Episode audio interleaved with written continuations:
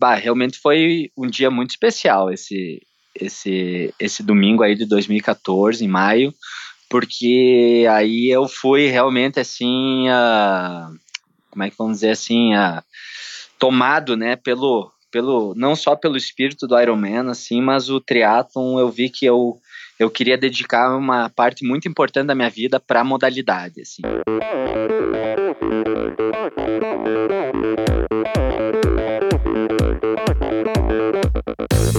Oi, eu sou a Fernanda Keller. Eu sou João Amoedo. Sou Poliana Kimoto. Aqui é o Murilo Fischer. Aqui quem fala é Ronaldo da Costa. Olá, sou Henrique Avancini. E, e esse é o Endorfina, Endorfina Podcast. Podcast. Endorfina Podcast. Tamo junto, hein? Sou Michel Bogli e aqui no Endorfina Podcast você conhece as histórias e opiniões de triatletas, corredores, nadadores e ciclistas, profissionais e amadores. Descubra quem são e o que pensam os seres humanos que vivem o esporte e são movidos à endorfina.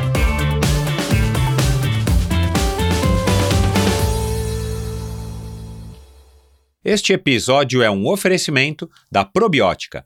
E a promoção exclusiva para você ouvinte, válida no mês passado, foi estendida para mais este mês, então preste atenção. A probiótica foi criada em 86 e foi pioneira no ramo da suplementação esportiva no Brasil. Com o tempo, ela assumiu um papel importante no avanço da nutrição esportiva por aqui, até que em 2018, a Suplay Laboratório, o maior grupo de suplemento alimentar da América Latina, a adquiriu, trazendo mais força ainda à marca. A probiótica produz uma linha específica de suplementos para os esportes de endurance, tanto para os treinos quanto para competições.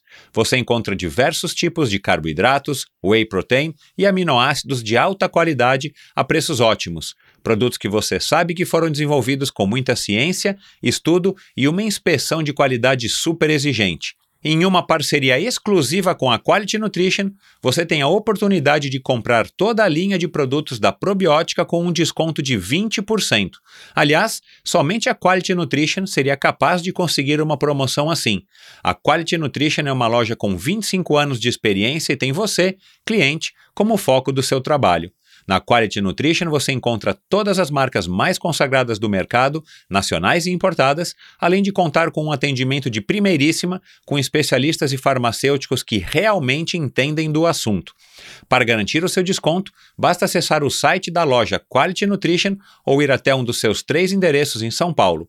Escolha seus produtos e antes de finalizar o pagamento no site, digite o código promocional Endorfina 2019, tudo letra maiúscula e junto 2019 numeral, ou se você estiver em São Paulo e preferir ir até uma das lojas, antes de pagar, diga ao caixa que você é ouvinte do Endorfina e fale o código Endorfina 2019.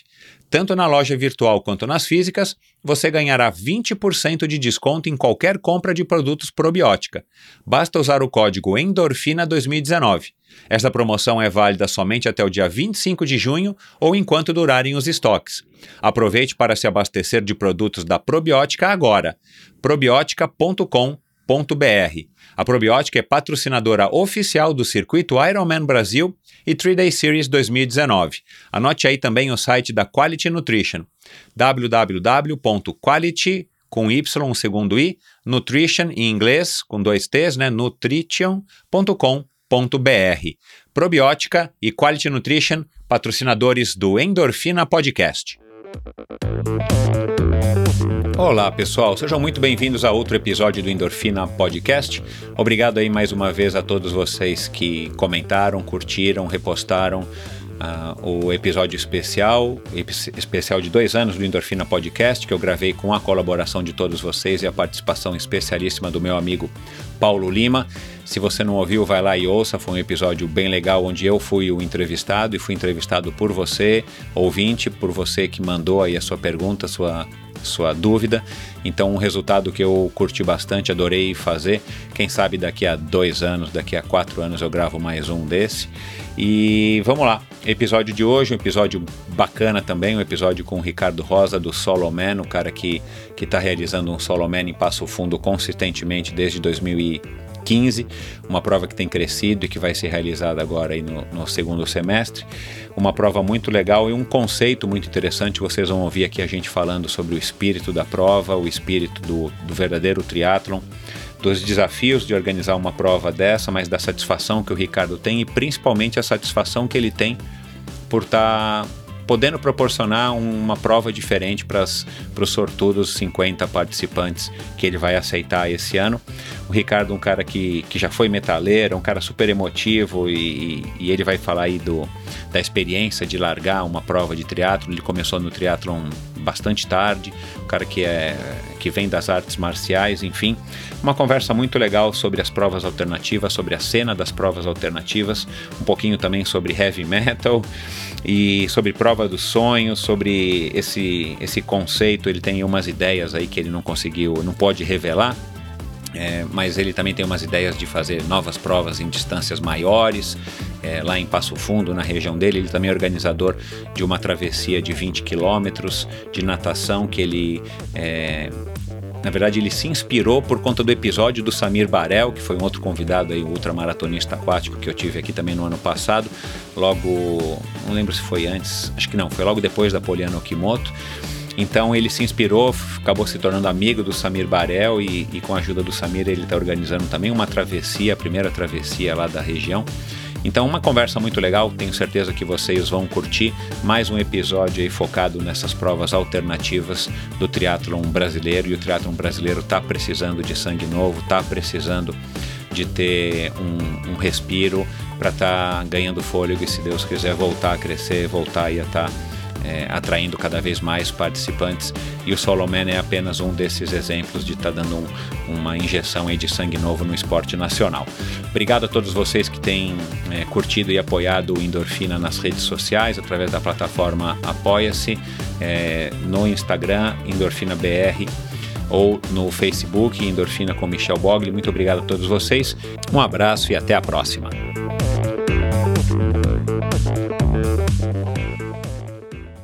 Meu convidado de hoje é faixa preta de Taekwondo, mas uma lesão no quadril o levou a se dedicar à corrida. Por coincidência, uma reportagem na televisão sobre o Ironman mudou o rumo da sua vida. Ele viu no esporte recém-descoberto a oportunidade para preencher o vazio que a arte marcial deixou. Buscou um pouco de informação, bem pouco, e começou a treinar para estrear, logo de cara, numa prova de meia distância. Terminou com um honroso último lugar. Feliz da vida, continuou o caminho em busca de realizar o sonho de participar de um Ironman, que aconteceu logo no ano seguinte. A busca por mais desafios o fez experimentar um tipo de prova ainda pouco comentado: as provas individuais ou solo. Foi quando entrou em contato com o idealizador do Solo Man com a proposta de, sozinho, fazer uma prova dessas em sua cidade, Passo Fundo, no Rio Grande do Sul. Desde então, o conceito não lhe sai da cabeça e ele vem organizando uma edição anual da prova, que este ano está limitada a 50 participantes. Com vocês, o metaleiro ex-mochileiro, organizador do Solo Man e da travessia Desafio Passo Real, o giruauense Ricardo Rosa. É giruaense mesmo que se fala, Ricardo? Quem nasce em Giruá? É isso aí, eu sou giroaense do interior do Rio Grande do Sul. Mais interior ainda do que Passo Fundo. é, quantas, cidade, quantos habitantes, desculpa, tem na, na, na, cidade de Giruá? Você estima aí uma Nossa, quantidade? eu não faço ideia, mas uh, acho que uns, entre 20 e 30 mil habitantes, bota ah, aí. Ah, é pequenininha mesmo. Isso é. aí. Legal, depois eu vou dar um Google aqui para dar uma olhada em Giruá. Qual que é a principal atração de Giruá? Olha, eu acho que hoje a principal atração de Giroá deve ser a galera que tá fazendo o Soloman aí também. ah, tem bastante gente de, de Giroá? A minha, a minha família de lá é, é fã de, de mim, então já, o cara já começa que legal. A, a, a ser conhecido dessa forma lá. É uma família grande?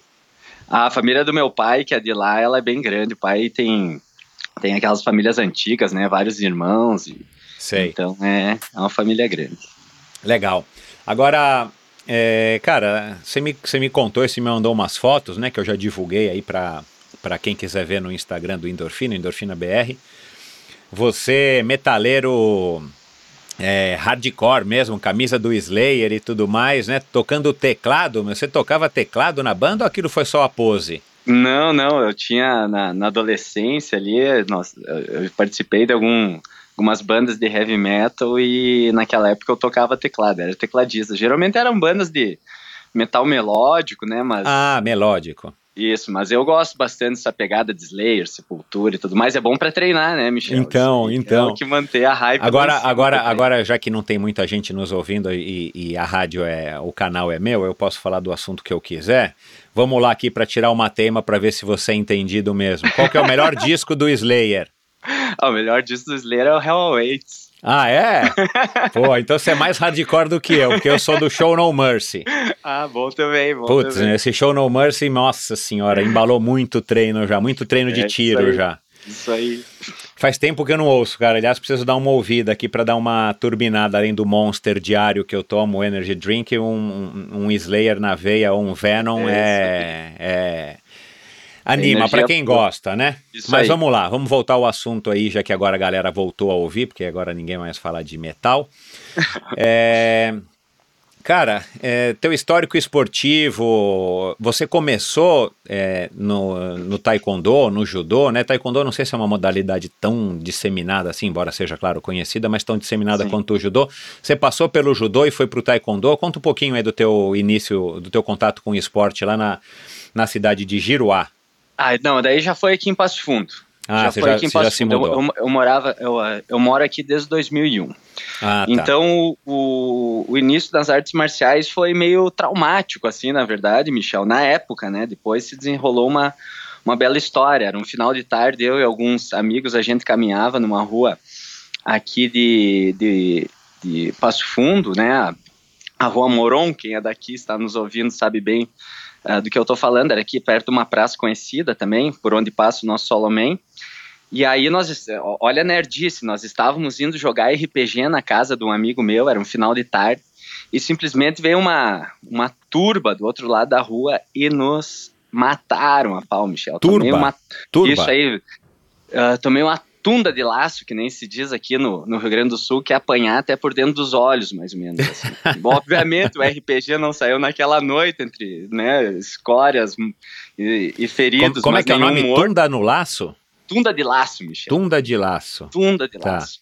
E aí, então, né, voltei pra casa. Eu lembro até minha família tava indo viajar aquele final de semana. Minha mãe saiu super preocupada comigo. Cheguei todo esfolado em casa.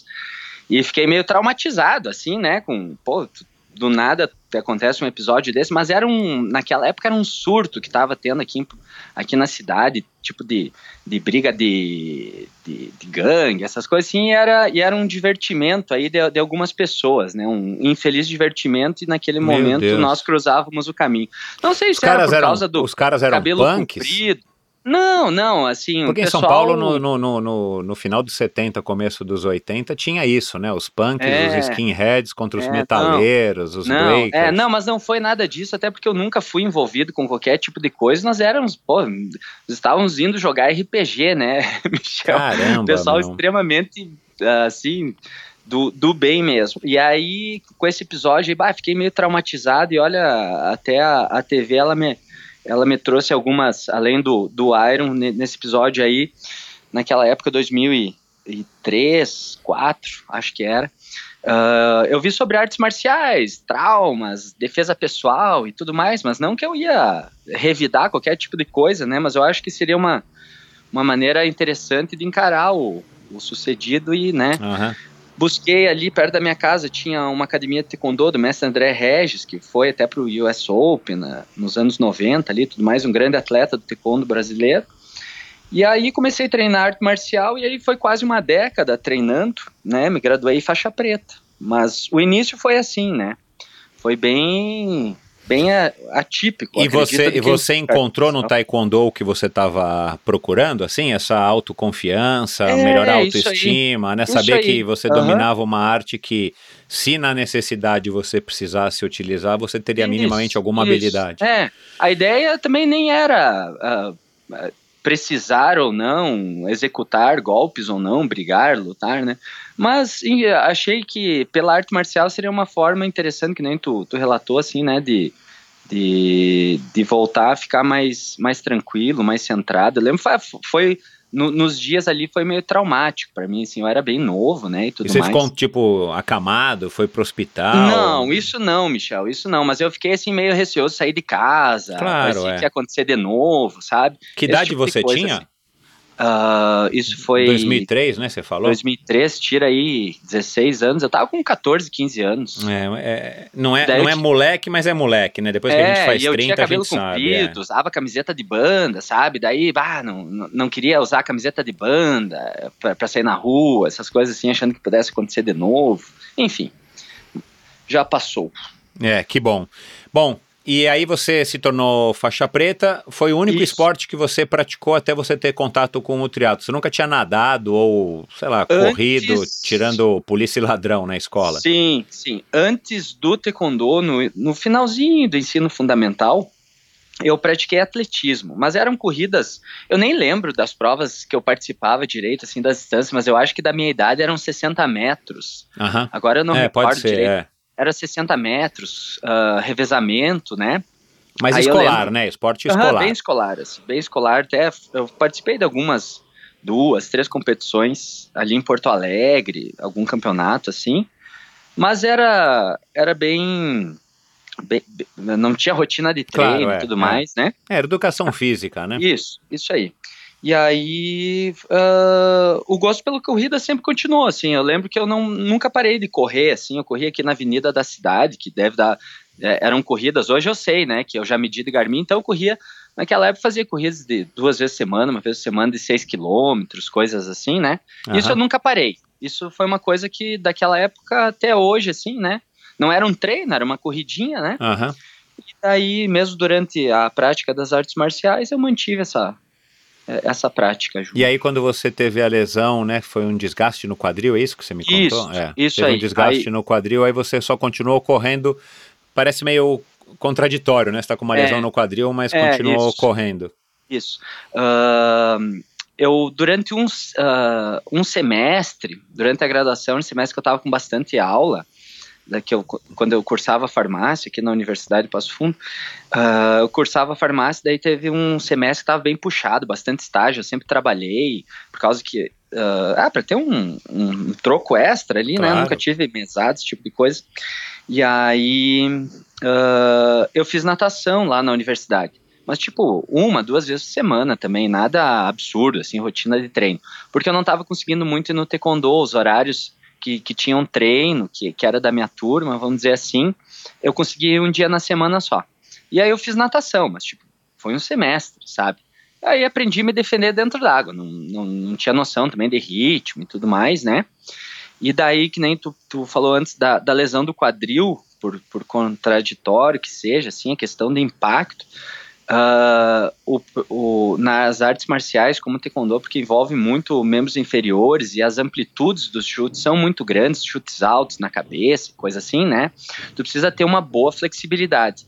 E aí que a minha dificuldade com os movimentos do quadril começou a ficar cada vez mais evidente, cada vez mais conforto, dor pós-treino, por causa da amplitude dos movimentos, não é necessariamente por causa da pancada ou coisa assim, né? É, mas Que é o o osso movimentando no quadril, né? A cabeça do fêmur Isso, movimentando no isso. quadril pra lá e pra cá numa grande amplitude, eu faço ideia. É, e aí, então, de certa forma, foi um conforto que eu achei no, no triatlon, né? Os planos de movimento do triatlon, a natação, nem tem o que dizer, o ciclismo é um plano curto, frontal, e a, e, e a corrida também, né? Então, apesar de ter bastante impacto, né? Ser muito repetitivo, muito cíclico, ah, não, não tem uma amplitude muito grande, né? Então, disso é uma coisa que nunca, nunca me atrapalhou. E aí você chegou a fazer uma meia maratona nessa época pós-taekwondo.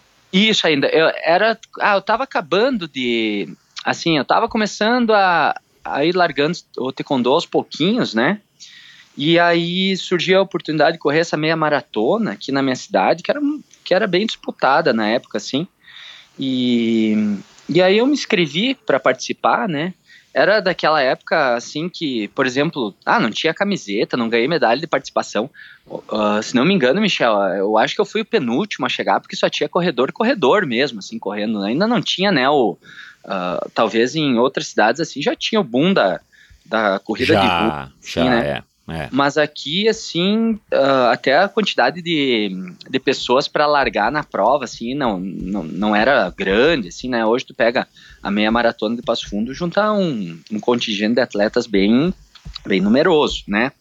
Naquela época não, né? Pensa, eu fui um dos últimos a chegar ali, né? E com duas horas e duas horas e dez, duas horas e sete, uma coisinha assim, que é um pace de seis, né? Então tu pode ficar quase nos últimos colocados correndo a seisinha ali, né? Aham. Que a prova já tinha, ainda tinha um nível bem, bem alto, assim, né? Uhum.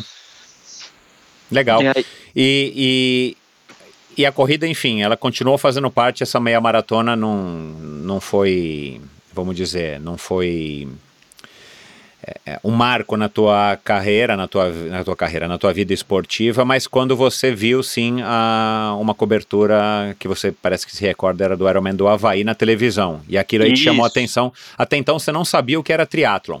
Não, não. Ah, sabia sim que, sei lá, de assistir Olimpíadas, vai lá, né? Via Aham. que tinha esse tipo de esporte, mas nunca vi como uma alternativa, assim, ah, quero praticar isso, porque eu também não tinha bicicleta desde que a gente se mudou aqui para Passo Fundo. Eu nunca mais tive bicicleta, né? ah, nadar, tive um contato bem curto ali, né? Uhum. Eu sabia de correr, ainda jogava algum futebol, sempre fui goleiro, então ah, a, a meia maratona, né, quando eu corri, foi assim, ah, foi, foi legal, talvez farei de novo, né, me diverti, mas quando eu vi a, a reportagem, aí, aí, bah, aí o coração deu uma, uma acelerada, né. E o que que, o que que você imaginou, o que que te chamou a atenção, cara, assim, em, em pleno 2011, né, parece que foi, do- né, 2011, isso aí, é. isso aí, Em pleno 2011, 2011, né, o, o triatlon já estava super disseminado no mundo, já desde 2000 já fazia parte Sim. do- das Olimpíadas e tudo mais. E claro que nos grandes centros aqui, a gente fala de São Paulo, Rio, ou mesmo Curitiba, imagino que até Porto Alegre, né, eu fui competir algumas Sim, provas em Porto sim. Alegre e tal, já era uma coisa bem disseminada, embora, claro, nunca um esporte grande, mas desde 2001, né, o, o, o Galvão já organizava a prova em Floripa, que que fica mais ou menos aí mais perto de você do que a gente tá. Claro. Enfim, Isso aí. mas o que que você naquela época viu no Iron Man que te chamou a atenção, que você falou, nossa, isso aqui é assim ou assado? Ah, eu quando eu vi o, o- né, o, a, a reportagem, assim, ah, eu fui reto pro YouTube, né? Ah, e claro, aí é, tá procurar certo, vídeos, né? Enfim. é. E aí tem aqueles compactos, que, que é de algum canal em inglês, se não me engano. Sim, sim, é a cobertura, eu acho, do é, Iron Man, que é um né? vídeo de 40, 50 minutos que mostra os profissionais e mostra a galera da superação, né? Claro, é que é são E a- super bem feitos, super legais, né? Isso, isso. Daí eu lembro que eu, eu olhei, era aquela época que o grande vencedor era o Craig Alexander, né? Que Sei. ah, o cara tava voando. E a- acho que era a Chris Wellington, que ainda tem aquele que ela fura o pneu, perde várias posições e ainda ganha. Aham, As é, coisas me assim eu lembro. aham. É, eu nunca mais olhei de novo, assim, mas enfim, Sei. é dessa época aí. E, aí. e até isso que é engraçado, tipo, esses dias eu escutava a entrevista com o Felipe Dairel, e aí ele fala daquela galera da, da antiga, né, do, do Então, Havaí, da, né, o Iron Warrior e tudo mais, mas os meus ícones do triatlo são esses mais recentes, né, os Claro, são quase é. contemporâneos comigo, assim. E aí, quando eu, eu olhando o, episódio, assim, de, do- dos anos consecutivos, olhei, sei lá, uma tarde inteira, assim, bota.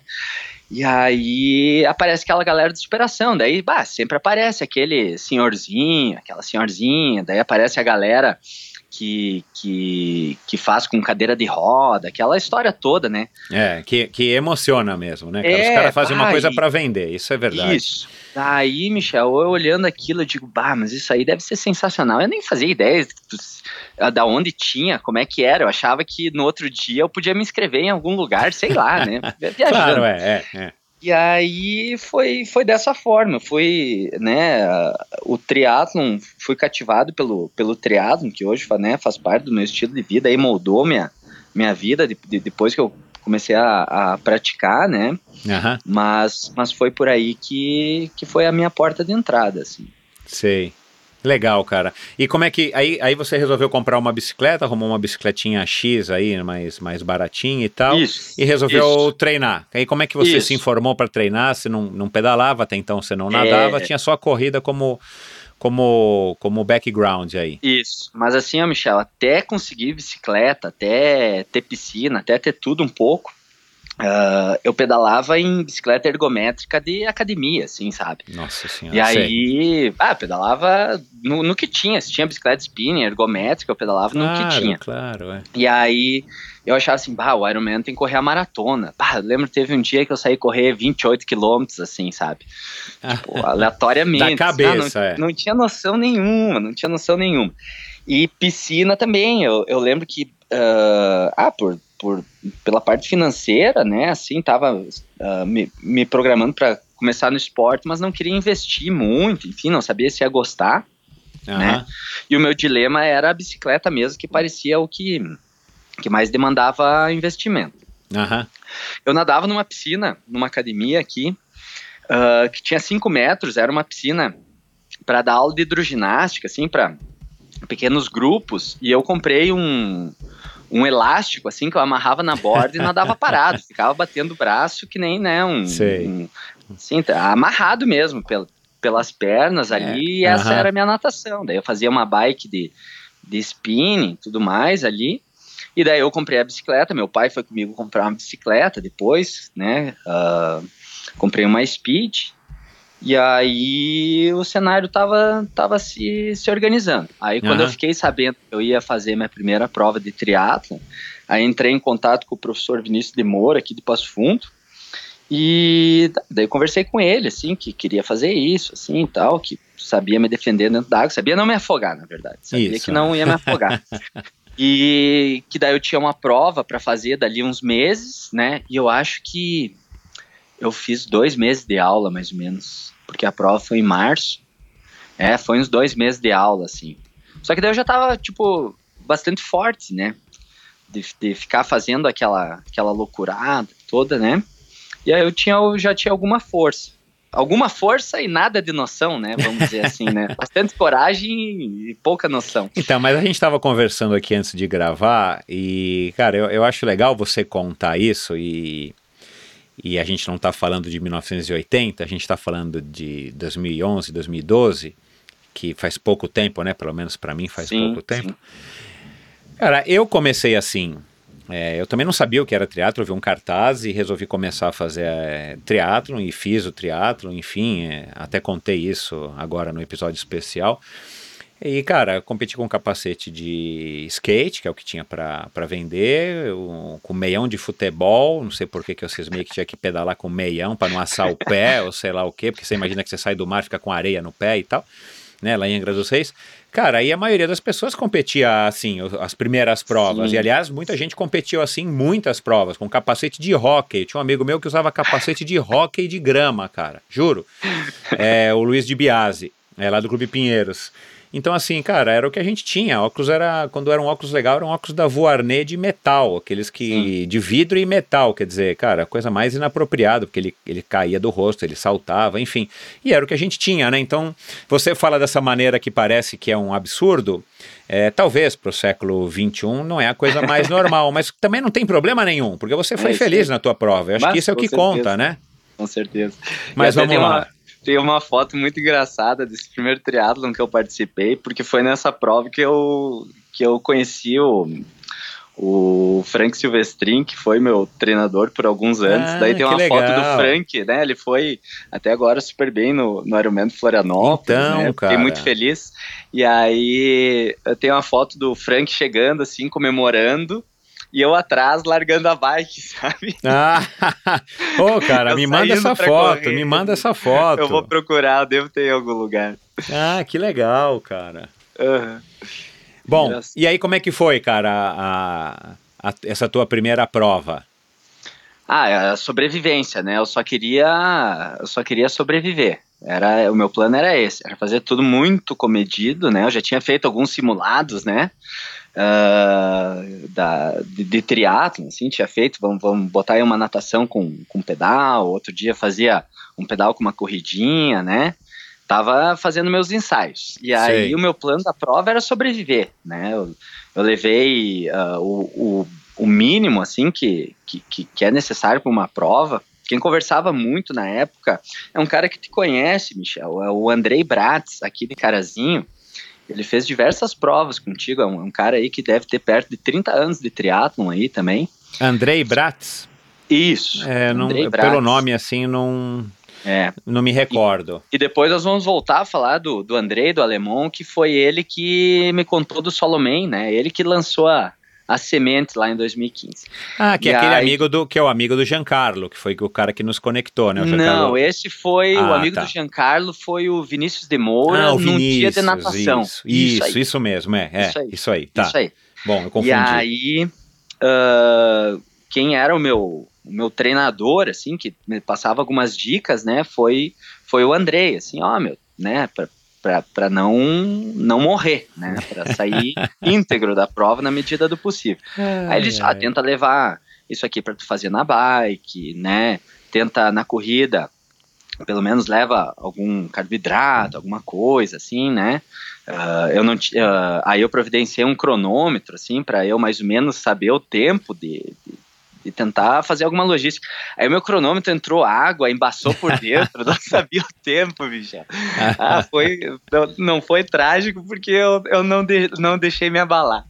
Então o Andrei me deu um briefing, assim, né? Daí ali no mesmo, no mesmo dia da prova, ele e o Márcio me emprestaram um porta-número, né? Foram lá na transição, me ajudaram. Pô, você já começou super bem, caramba, é. meu. Com, mas, com carboidrato mas, e porta-número, pô. É, não, não, daí eu tava magnata já. E aí, mas, mas a minha noção de triatlon era essa, sabe? Eu não, nem sabia que existiam provas, assim. Eu fiquei sabendo dessa prova por um outro amigo de Passo Fundo, que começou, vamos dizer assim, quase juntos a treinar, sabe? E aí, quando eu fiquei sabendo que ele estava treinando, já, já, já fazia um tempo que eu estava na empreitada, uh, o Jung estava indo para Osório para fazer o sprint, ou o mini sprint, agora eu não lembro. E ele falou assim, ele era meu vizinho de porta, num outro prédio, ele falou assim, bah, vamos junto, tem essa prova assim, assim, assado. E eu na minha cabeça que eu queria fazer uma prova igual o Ironman, né, eu me inscrevi no longa, no longa distância né? Que você falou que era 1.500, 60 e alguma coisa. É, e 15 de corrida. É, é a distância, a distância mais popular do início do triatlo no Brasil era essa, nos, é. nos idos de 82, 83, 84 e 85 também. Acho que as, as distâncias eram muito populares pelo que eu pesquisei nessa, nessa distância, que eu, eu acho uma distância super interessante, né? Super é, legal. eu acho bem legal. Eu acho bem legal mesmo. Bom, mas e aí? Aí então fiz a, a prova, assim, né, de, dentro das, das minhas condições, assim, tentei me manter, ah, na medida possível, feliz, assim, né, de uhum. estar tá ali. Uh, não, não passei mal, então já era uma coisa, assim, que, que a cada, conforme as horas iam passando, que deu quase cinco horas de prova, conforme as horas iam passando, eu, eu vi que eu estava num estado Uh, estável, assim, eu não ia piorando conforme né, a prova Sei. ia se estendendo. Aí eu gostei. Aí eu gostei.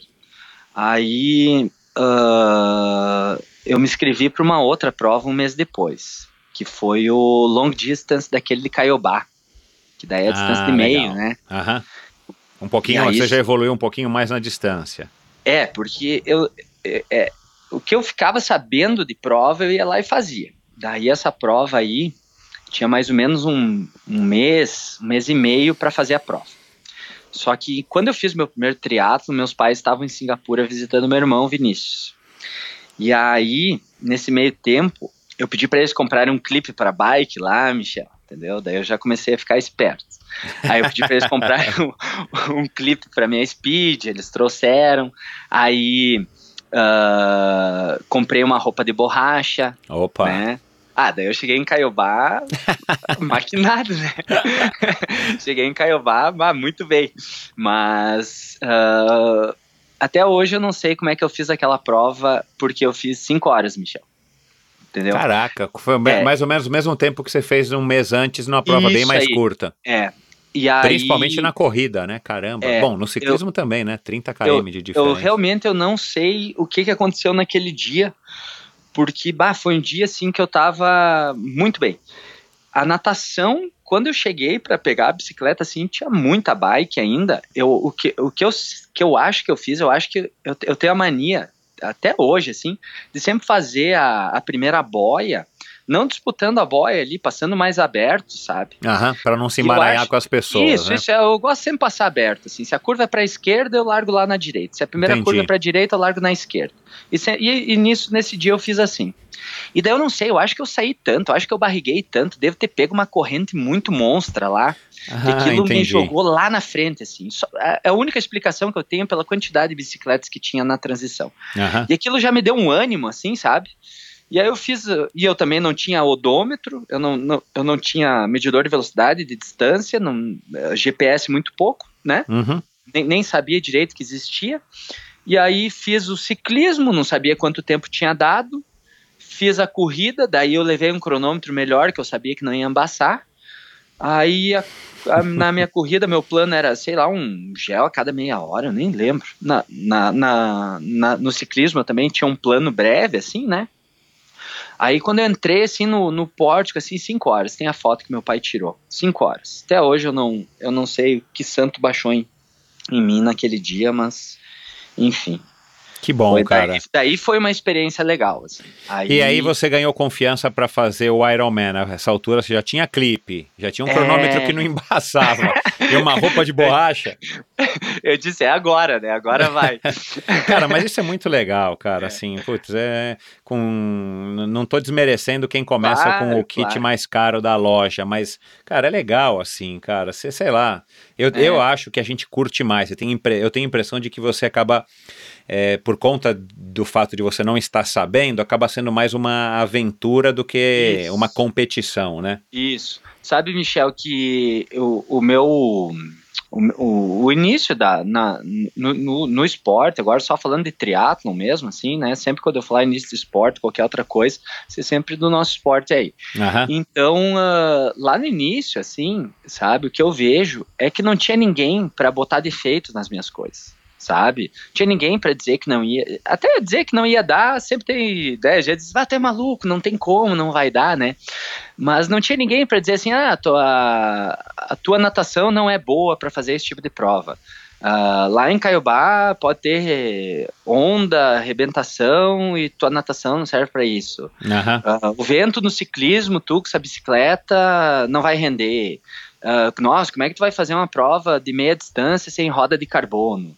Como é que tu vai fazer ritmo na meia maratona se tu não tem Garmin, tu não sabe como tu tá indo? Não, não, não tinha isso, sabe? E o que eu tento fazer hoje, sempre quando eu vou falar de, de, de triatlon, assim, eu, eu não tento partir para esse lado dos seres iluminados que Aham. são capazes de tudo e que não são e não é para qualquer pessoa, sabe? Eu sempre tento e hoje é uma grande oportunidade. Não digo que, né? Ah, pensando naquela lá da sofrência, da, da de romantizar o drama, né?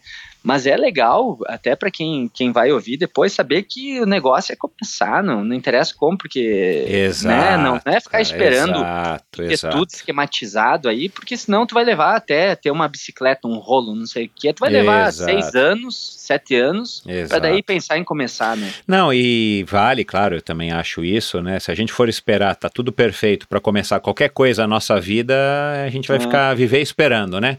É. Mas é, só complementando o que você tá falando, eu quero dar minha opinião aí para quem estiver ouvindo. Sim. Eu acho que, é, e já ouvi isso de algumas pessoas, que às vezes a falta de equipamento, principalmente no que diz respeito à bicicleta, é, acaba inibindo a pessoa de participar. Né? E na minha época, como eu disse, eu comecei com uma bicicleta emprestada da minha amiga Liane Beretta, que já teve aqui no Endorfina Podcast, Sim. um dos primeiros. Ela me emprestou uma bicicleta dela, e claro, ela é muito menor do que eu, e ainda era uma bicicleta, claro, não era uma bicicleta muito boa, na época era melhor do que eu- a, a que eu poderia conseguir, já era de alumínio. Mas o banco ficava baixando, não sei porquê, não lembro porquê, e era uma bicicleta que era 52, eu uso 58. E eu fiz a prova e não acho que eu me senti, quer dizer, não acho não, certeza que eu não me senti nem, des, nem desmerecido, nem, nem inferiorizado a ninguém, até porque, cara, era o padrão da época, bicicletas melhores e bicicletas piores, e hoje em dia realmente você vai na área de transição, principalmente dessas grandes provas, né? E a gente vai falar de Ironman 70.3, a área de transição, cara, é um absurdo, né? Em termos de, de, de, de, valor ali, né? Coitado do, do Galvão, do Célio, que organizam essas provas, do próprio Núbio, que tem que fazer um seguro, eu imagino, caríssimo, porque né, uma bicicleta custa às vezes 30, 50 mil reais. Quem dirá 20, 30, 50 ou 200 ou 500 bicicletas nesse padrão de preço.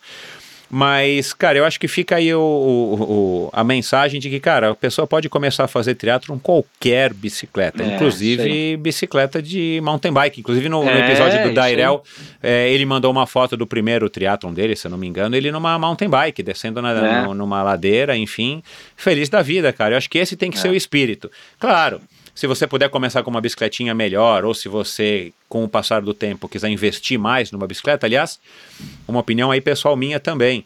Eu nem recomendo o sujeito gastar 50 mil reais ou 20 mil reais numa bicicleta se ele ainda não andou de bicicleta e não sabe o que é pedalar numa bicicleta é. de, de competição com pneu fino, com banco duro, que, cara, é, é desconfortável. A gente se é. acostuma, mas Sim. não é a mesma coisa que você pedalar numa, numa bicicleta mountain bike X ou mesmo numa bicicleta é do Itaú aqui em São Paulo, que é melhor do que a Yellow, que tem pneu maciço. Mas enfim. Então, eu acho que vale a pena o cara começar até com uma bike emprestada ou com uma bike Isso. barata e depois, pô, o cara pegou gosto, achou que vale é. a pena, pô, legal, faz um upgrade, é. põe roda é. ou muda de bicicleta, vende, compra uma nova ou deixa a velha pro rolo. Mas eu acho que, que, que, que vale a mensagem do cara poder entrar no triatlon com qualquer bicicleta é como, né, a mesma coisa que você fala assim, não, eu não vou entrar nesse, nesse estacionamento porque só tem carro importado e meu carro é nacional. Sabe, é, você não vai usar Sim. o estacionamento por conta disso, você não vai ao shopping porque o teu carro é nacional e todos os carros que estão lá são importados. Cara, é, na verdade é uma bobeira, cara. E no caso do esporte, você vai estar tá inibindo a participação, a sua ou de qualquer outra pessoa, se você é. tiver esse, esse bloqueio, né? Mas é. vamos lá, e aí? Não, então, uh, da, do, Você da fez cinco do... horas na prova? Isso, isso. Daí eu fiz cinco horas na prova, isso era abril, né? E maio, último domingo de maio, ia ter o Ironman Florianópolis, né? Uhum. E aí eu ia acompanhar a prova, assim, já ia ter um amigo, daí eu já, já tava começando... Entor, enturmado. É, já, já, já tava enturmado, já tava conhecendo dos, dos cabeludos você passou para os amigos de perna depilada. é mais ou menos isso. os seus ai, amigos já não eram mais os cabeludos, aí, eram os de, perna, os, os de perna lisinha. É, isso aí. e aí o, o, o Márcio Daniele, aqui de Carazinho, que também deu uma baita mão no, no início, né? Uh, tava indo pro Aero, então já, já, já entrei num grupo de de WhatsApp, já estava né, sabendo o que, que o Márcio estava fazendo lá e tudo mais. Acompanhei a prova uh, pela internet, uh, resultados, né? Daí eu já fui ver quantas horas tinham feito os últimos colocados, aquela coisa assim, né, para ver se dava para fazer, não sei o quê. E daí um mês depois do Iron é a inscrição, né? E aquele ano as inscrições acabavam em oito minutos, é. né? 10 minutos, é. uma coisa assim. Bons e aí eu consegui fazer a minha né? Opa! Eu consegui, eu consegui fazer a minha e daí eu sabia que ia ter mais ou menos um ano para treinar, né, me organizar. Daí eu já estava com treinador, já estava, né, me organizando, já tinha encomendado uma outra bicicleta porque aparecia um bom negócio na minha. Já era o Frank Silvestrin ou? Sim, sim, eu treinei tá. com o Frank até 2000 e até 2017. Até tá. 2017 2. Daí, daí depois, enfim, é o, é o Thiago Menucci com quem eu, eu treino ah, hoje em legal. dia. E, e daí então já tinha treinador, já minha bike contra relógio ia chegar, a minha natação já tinha melhorado um pouco, né? Já tinha mais algumas provas para fazer e tudo mais, né? E daí fui nessa batida aí até, até chegar o dia de, de ir para Florianópolis mesmo e fazer o primeiro. E aí, correspondeu também à expectativa? Foi um sonho realizado? Você, pelo, ah. que, pelo que me consta, que você é um cara que é bastante empolgado, emotivo e tal, foi, é, foi aquela emoção, assim, aquela ansiedade, é, para a prova? Ah, foi, foi. Isso, assim, eu, eu, sou realmente muito emotivo, assim. Agora tem gente que tá, que tá escutando isso vai falar, agora ele vai falar mais três palavras e vai chorar. Não, agora eu não vou chorar. não, é, hoje não precisa, hoje não precisa. e aí, assim, não, eu sou realmente um cara muito, muito emotivo, assim. Eu lembro quando eu me, me alinhei na areia, assim, né, bah, ao, ao passo que eu queria ficar em paz, eu queria ter todas as sensações possíveis para Claro. do início ao fim aproveitar, né? Curtir a prova, Então, né? Então a, a minha família toda foi junto, né? Aquela confusão toda que a gente envolve todo mundo, né? Claro. E aí, bah, realmente foi um dia muito especial esse esse esse domingo aí de 2014 em maio, porque aí eu fui realmente assim, a, como é que vamos dizer assim, a, tomado, né, pelo pelo não só pelo espírito do Ironman assim, mas o triatlon eu vi que eu eu queria dedicar uma parte muito importante da minha vida para a modalidade, assim, sabe? Era uma coisa assim que eu vi que que de alguma forma ia ter que fazer parte de todas as esferas da minha vida, assim, desde a parte familiar, profissional, do hobby, do, da parte dos amigos, sabe? Aquilo ali, assim, para mim foi foi mágico, assim, foi tipo a, a Disneylândia, assim, sabe? Sei. Do esporte, assim, sabe? Aquela E você inercia. teve, você teve esse momento assim na praia ali na, na, na- no momento an- antes da largada. Sim. É, ali começou, foi o dia inteiro, assim, mu- muita, muita alegria, assim, sabe? Eu fiz, fiz a prova, fiz uma prova redondinha, assim, sabe? Ah, e bah, no, no final, assim, foi, foi uma explosão de sentimento mesmo, assim, eu lembro que ah, depois que eu cruzei o pórtico, assim, né, que tu passa naquele tapete, que poderia ter mais de mil quilômetros, aquele tapete, assim, dá pra dizer, né, que é uma sensação muito boa. É, isso as pessoas descrevem pórtico, assim mesmo. Isso. é. Eu cruzei o pórtico, assim, bah, sentei num cantinho ali, sabe? Fiquei bah, vários minutos, tem até um vídeo que, que me mandaram depois da prova que aparece várias pessoas chegando, assim, e eu tô sentado lá. Daí aparece mais uns chegando, eu continuo sentado lá, assim, sabe?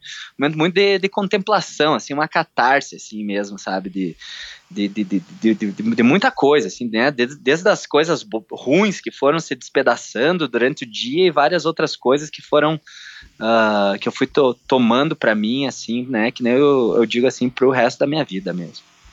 Porra, que bacana, cara. Bom, e aí você, porra, é claro, aquilo lá mudou a tua vida. E você já falou, meu, vou me inscrever pro ano que vem, 2015. Sim, isso aí. Daí 2015, né? Passa aquele mês ali que tu, tu fica meio encarangado, fica com as pernas ruins. Ah, aquela vez eu cheguei ainda, fui reto pro hospital.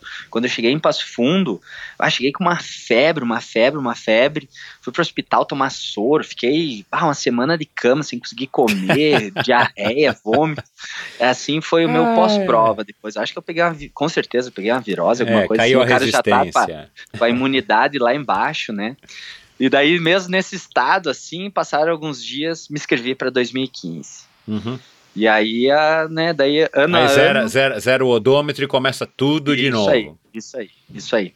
Que acaba daí- sendo também um, né? A gente está há poucas semanas do, do Ironman da, de Florianópolis, né? Aconteceu faz poucas semanas e tal. Isso. Cara, é uma coisa que a gente vê mesmo nas pessoas, né? Tipo assim, é um ânimo, uma excitação pré-prova isso. que se contrapõe com uma calmaria e às vezes até uma certa tristeza, né? Uma melancolia, Isso. tipo, bom, e agora? Meu teu negócio estava tão, né? Igual você acordar no dia seguinte de uma super festa, sei lá, né? No dia seguinte de alguma prova, você realmente fica mais e, e, e aí de repente o pessoal começa de novo a se animar e fala, não, agora eu vou me inscrever na próxima prova do ano que vem e aí pronto, aí a galera entra de novo no curso de mais x meses de treino. É, isso aí. Bom, e mas foi em 2015 que você resolveu experimentar o Solo Man. Conta aí como é que foi esse teu contato é, e, e por que que você procurou o Solo Man ou essa alternativa aqui que eu também quero que você explique porque ainda é um conceito para mim um pouco difícil de entender. Perfeito. Ahn, 2015 eu, tava, eu fiz o Iron, né, em maio. E aí, até onde eu lembro, eu não ia fazer mais nenhuma prova pro resto do ano, né? E aí tu passar junho, julho, agosto, setembro, outubro, novembro, dezembro, né? Passar aí o resto do ano, seis, sete meses, até começar o ano, calendário, ter prova de novo e tudo mais, né? Ah, eu ia procurar alguma alternativa para para ter, para treinar e tudo mais, né? E aí, numa das conversas com o Andrei, ele falou assim: Bah, velho, tem ali um blog, né? O, o Solo Man e tal. Ah, dá uma olhada, né? Daqui a pouco até eu faço contigo. Vamos fazer uma força junto, fazer né, um, um dia de. fazer um, um- uma junção aí, ver se alguém mais quer. Aí eu disse: cara, eu vou, vou dar uma olhada nisso e, e vamos marcar uma data. Aí ia ter um feriado do 15 de novembro, ia cair num sábado, que inclusive sábado é o melhor dia para fazer prova, parece, porque depois tem o domingo para descansar. É, para quem aí- trabalha, para quem tem uma rotina puxada, É. né, você pelo menos descansa no domingo. É, né? e aí eu entrei no blog e tal, gostei da filosofia, lá tem uma aba chamada filosofia, tem uma aba chamada que é tipo um, um código de conduta, assim, né, daí explica os motivos da prova e tudo mais. Eu entrei em contato com o pessoal, mandei uma mensagem lá, disse, ah, vou fazer um evento, assim, parece muito com o primeiro evento que teve, que foi quando Marcelo Valim tava no, no Havaí para assistir o, o Ironman lá e uns dois dias antes da prova ele fez o percurso sozinho com a esposa dele, se não me engano, ajudando ele, né? Isso em 92, eu acho que foi. 92, 96, agora não lembro direito. Aham. E aí, daí eu disse, ó, eu, eu tô afim de fazer aqui, né? E até pra somar junto na história de vocês, dizer que mais um cara fez aí e tal, mas despretensiosamente. Aí disseram, não, manda uma foto aí de vocês depois, escreve um textinho, manda. Que daí ah, mete bala, só, só fazer. E aí E a eu... tua ideia com o Andrei era de fazer um, um meio Ironman, um Ironman Isso, inteiro. isso é, um meio, um meio. Uma distância de meio Ironman, Isso. tipo sozinho. Vamos lá, vamos Sozinho. escolher o percurso, vamos Isso. escolher a natação, fazer uma Isso aí. transição X. Isso aí. aham. E isso é o espírito do solo man, que é o cara É. fazer a prova sem ser uma prova, na verdade acaba Isso. sendo, vai, um treino, né? Isso. uhum. Onde você não tem ajuda de ninguém, não tem largada, não tem chegada, não tem horário, Isso. não tem nada. É uma Isso. prova como se fosse um treino, né? Perfeito. E aí, por, daí eu convidei mais alguns amigos aqui da cidade, daí já tínhamos mais alguns praticantes e tudo mais. Só, sei que chegou na semana da prova, só tava eu, né? Todo mundo teve um compromisso, alguma coisa, só tava eu. Ah. Daí eu, Eu tenho uma história similar. Bom, É. mas vamos lá. e aí eu falei com, com o meu irmão, com os amigos ali, daí eu expliquei o percurso, como é que ia ser. Aí eu falei com, com o Vini também, porque na época eu não era sócio do clube, né? E aí se eu, se eu podia usar a piscina lá, que é uma piscina de 50, não, não é o nosso Solomon, Michel, não é nem águas abertas, é em piscina de 50 metros. Ah, E aí- é verdade. Tem isso, né? É, Você tem tem, isso que aí. nadar na piscina. Isso é uma Isso das aí. coisas lá do, do, da- do código de conduta, sei lá, da- das regras. É, na, na verdade o, o nosso seria ótimo se tivesse alguma água aberta com asfalto, mas não existe, né? Ah, tá. Mas o Soloman pode ser na, na- Pode, no mar, pode, na praia, Pode, no, no rio, no, mar, lago. Na praia, tá. na lagoa, no rio. Tá. no- Mas para vocês não tem costa, Não tem não tem como, lago. vamos pra piscina. Aí fiz a, a, a natação na piscina, né? Daí saí para pedalar os 90 quilômetros, meu irmão de carro com, com alguma água, algum isotônico, alguma coisa assim. E daí fizemos os 90 quilômetros com 1.300 de altimetria. E daí depois uma corrida com uns 250, uns 21 quilômetros. Daí tinha um horário de chegada na praça ali. Aí minha família e mais alguns amigos estavam lá me esperando. Daí foi uma chegada. Chorei. Cara, então, então vamos, deixa, deixa eu entender aqui direitinho. O Soloman é o conceito do Soloman, é, e eu vou colocar no link aqui do post do episódio de hoje também, o, o soloman.com.br, para o pessoal ir lá ver o código de conduta, Isso, é, isso, né, e aham. tal. O Soloman, na a filosofia da prova, né, e tal, é, é mais ou menos como, como foi no espírito do, do, do Iron Man original no Havaí, né? As pessoas se, se combinaram, olha, vamos ver quem que é o cara aqui mais Isso. mais, mais bem preparado. Vamos nadar, Isso. pedalar e correr e, e quem chegar primeiro ganha. Isso aí. E, e é uma, uma coisa que tu puxou assim, Michel, que na verdade eu me dei em conta, ah, agora fugindo um pouco, mas acho que tu, tu vai puxar nós de volta no assunto. É, o Iron começou assim, né? Ah, em, em- numa escala muito pequena, o Solomon começou assim, né? O nosso desafio Passo Real ah, começou assim, Que é a travessia, né? Que a gente vai isso, falar que é a dela. travessia Aham. ali. O Fodax Man começou assim, né? Então, ah, o que eu vejo, né, tirando a diferença das distâncias, é que é, é- foi criado com energia boa e com um princípio legal, sabe? E eu acho que quando a coisa começa certo, assim, né, com, com esse tipo de objetivo, sem um, ah, uma, uma coisa que, que, que seja bom para todos, né? bo- vamos colocar dessa forma. Eu acho que não tem muito errado, sabe? Eu acho que não tem como dar muito errado. É, pe- pelo menos eu depois eu fiz uma análise que foi um dia que eu saí da natação, já treinando para o desafio sem saber que ia ser um evento. Para mim eu ia nadar 20k sozinho, sabe?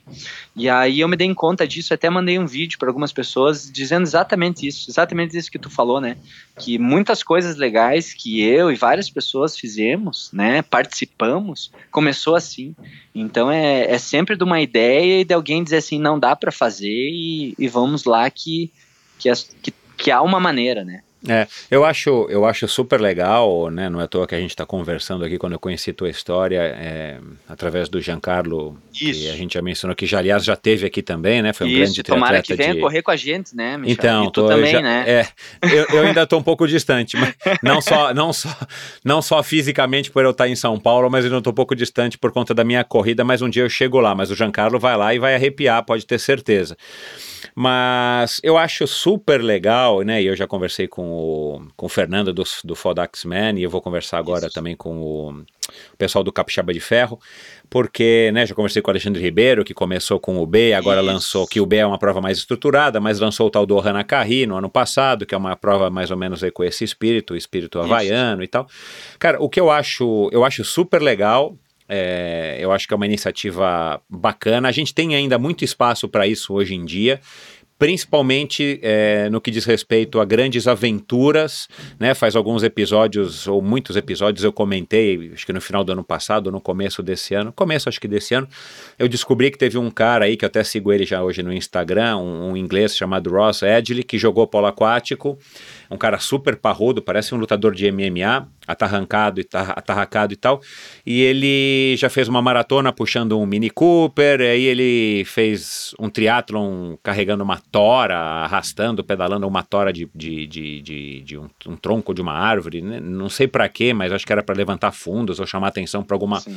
alguma coisa de caridade. E o último grande desafio dele, que na minha opinião ainda está difícil de digerir, é ele nadou ao redor de todas a- a- as ilhas, né, o arquipélago da Grã-Bretanha, na, né, não é Inglaterra, é a Grã-Bretanha, e passou por Isso. mares complicadíssimos, acho que em Isso. 160 dias, nadando 12 horas por dia sem parar. Ele Isso. ficou 160 dias sem ficar em pé. E ele teve vários problemas e sequelas, por isso que ele já contornou pelos, pelo Instagram dele. O cara tá um touro de novo. Mas enfim, é, é, o cara se propõe a fazer uma coisa, o cara é, não tem ninguém que diz pra ele quando nem como, né? Ele estabelece as próprias regras, ele vai lá e faz com toda a seriedade, inclusive com o apoio de Isso. televisão, Red Bull, né, né? Então assim, cara, é mais ou menos esse mesmo espírito das pessoas que um dia atravessaram o mundo num balão em 80 dias, do cara que foi até o, o Polo Norte, depois até o Polo Sul, do cara que atravessou os Estados Unidos uma vez pedalando de bicicleta e que se tornou o Great American Bicycle Race, que virou o Race Across America. Então eu acho que tem um super espaço para isso, né? O que talvez é, vá um pouco na contramão é, na minha opinião, na contramão do que a maioria valoriza, que é o símbolo do Ironman, ou o status Sim. de fazer uma maratona Sim. de Nova York, uma maratona de São Paulo, uma volta da Pampulha. O cara quer ter a medalha, ele quer ter o tempo dele na internet e para muitas pessoas para o bem e para o mal, eles querem fazer um post no Instagram contando da aventura Sim. deles. Mas você pegar e correr uma maratona, ou você fazer um Ironman no estilo Solo Man, no Havaí, ou em qualquer lugar, ou mesmo em Florianópolis, ou você fazer uma travessia de 20 quilômetros ou de 3, 4 mil quilômetros, que foi a que o Ross Edgley fez, cara, é o espírito da aventura. E tudo começou Isso. assim, É. é, lá atrás, porque era aventura, e depois os esportes se regulamentaram e existem as competições oficiais e regulamentadas com regras e tudo mais para lá. Mas, cara, eu acho que tem completamente tem espaço para isso e, e como você vai contar aqui pra gente, tem gente interessada e disposta. Isso. Por N motivos, inclusive os motivos financeiros de que você não tem que pagar 4 mil reais, 5 mil reais, às vezes 10 mil reais, contando todos os custos para participar de um Ironman, né? Então, assim, claro, o cara abre mão dessa história do, do- da marca, né? Da tatuagem do Ironman, ou do, é, do diplominha, ou do resultado que vai estar lá no site. Mas, ao mesmo tempo, não tira mérito nenhum dele, porque ele está fazendo a distância de um Ironman, mesmo que não Isso. tenha ninguém competindo contra ele necessariamente, né? Então, eu acho super legal esse espírito. É, e só para terminar, porque senão eu que vou ficar falando aqui, Sim. mas a gente conversou isso é bom, ontem, né? bom. É, eu participei de dois ou três triatlons aqui em São Paulo, no, no litoral, no Guarujá, né, que é uma das praias nobres aqui da cidade, de, perto da cidade de São Paulo, né, logo ao lado de Santos, e, e que a gente chamava carinhosamente de é, Gaioto Triathlon Series, do, do Edu Gaioto, um grande organizador de provas, inclusive o criador do Fast Triathlon, né, na época de, de ouro do triathlon em 1990. E, e, a gente chamava de GTS porque tinha tudo a ver com o Bud Light Triathlon Series que acontecia nos Estados Unidos, a gente ficava sabendo por revista. Então ele criou uma série de triatlon que na verdade nada mais é do que assim, pessoal, vamos lá se agrupar todo mundo. A gente se falava por telefone, né? Porque não tinha e-mail, nem fax, nem Instagram, nem nada. Cara, a gente combinava pelo telefone, via todo mundo viajava junto com as namoradas, esposas, pais, mães, irmãos. E a gente se encontrava na, numa praia lá no Guarujá, nadava. Ah, eu lembro que as bicicletas ficavam apoiadas nos carros ou até mesmo dentro dos carros. No meu caso, a bicicleta ficava na caçamba de uma Saveiro que eu tinha, o tênis, o capacete, tudo dentro, trancado. A chave ficava com alguém. Eu abria a porta do carro, pegava o material, pegava a bike, soltava ela do rec, ia pedalar e depois deixava tudo dentro do carro de novo e saía para correr. E cara, era, era a gente não contava necessariamente com uma prova, mas era uma prova que tinha assim, era uma prova, era um treino prova, É, tinha aí. ganhador, ninguém ganhava medalha nem nada. Mas assim, a gente, eu, eu corri muito para ganhar a prova, nunca ganhei, mas assim, eu, eu batalhava para ganhar. E cara, é esse o espírito e eu acho super legal, super bacana, cara. É, ah, o- ao passo que, que eu fui participando desses eventos aí ah, e fazendo o nosso próprio evento, a gente tem algumas coisas legais assim que acontecem e uma delas são, são as amizades, né? Não, Ah, sem dúvida. não, não tem como eu, eu falar, eu, né, o, o, o triatlon para mim, assim, além de fazer força e treinar, são as amizades, assim, Michel. Então, ah, que, que eu vejo que é um tipo de evento que tu, que tu consegue se conectar a outras, a outras pessoas, né? Que nem antes tu brincou que antes os, os meus, os meus amigos eram cabeludos e hoje eles têm as canelas raspadas, assim, né? Hoje eu tenho certeza que as pessoas que eu mais posso contar na minha vida, e não é sendo injusto com, com amigos de longa data, porque esses eu conto, vamos dizer assim, numa mão, né? Os amigos de longa data que a gente tem, eu acho que a gente não tem mais que cinco amigos, vamos, vamos dizer assim, né? Ah, e também não é desmerecendo esse raciocínio que eu vou fazer, mas hoje eu sei que as pessoas que eu mais posso contar na minha vida, seja para um perrengue em diversas cidades do Brasil, sabe, de pessoas que eu já conheci, de pessoas que eu me conectei, ah, são as pessoas do esporte, sabe, Michel? E, e isso tu, tu, tu entra para uma comunidade que é que é enorme, né? É um pessoal muito muito próximo, unido por um por uma coisa do bem, assim. Eu sempre gosto de falar disso. Então ah, isso que, que eu vejo que, que essas provas me trouxeram, assim, sabe? Ah, eu, eu trago atletas no Soloman para posar aqui na minha casa, sabe? É, então, fala um pouco disso, porque E é, o, ca- o cara tem um custo mínimo hoje em dia, né? Porque você passou Isso. a organizar as isso, provas aí. isso. mas é um custo realmente para bancar a própria estrutura prova. da prova, mas assim, você tem voluntários, você tem essa, essa- hospedagem, tipo o Airbnb do triatleta, né? Uma troca, né? Tipo o, aí. o couchsurfing, você fica na minha É. casa, depois eu fico na sua, e aí a gente vai, né? Conta um pouco aí dessa, dessa estrutura para quem não conhece, fala um pouco da Solomãe, Isso. né? Eu gravei semana, eu, eu gravei semana passada com a Iron Man, agora vamos falar um pouco da Solomãe. Isso aí. Então, assim, ó, ah, no, no- a, a gente faz um grupo do WhatsApp com, com todos os atletas que vão vir, né?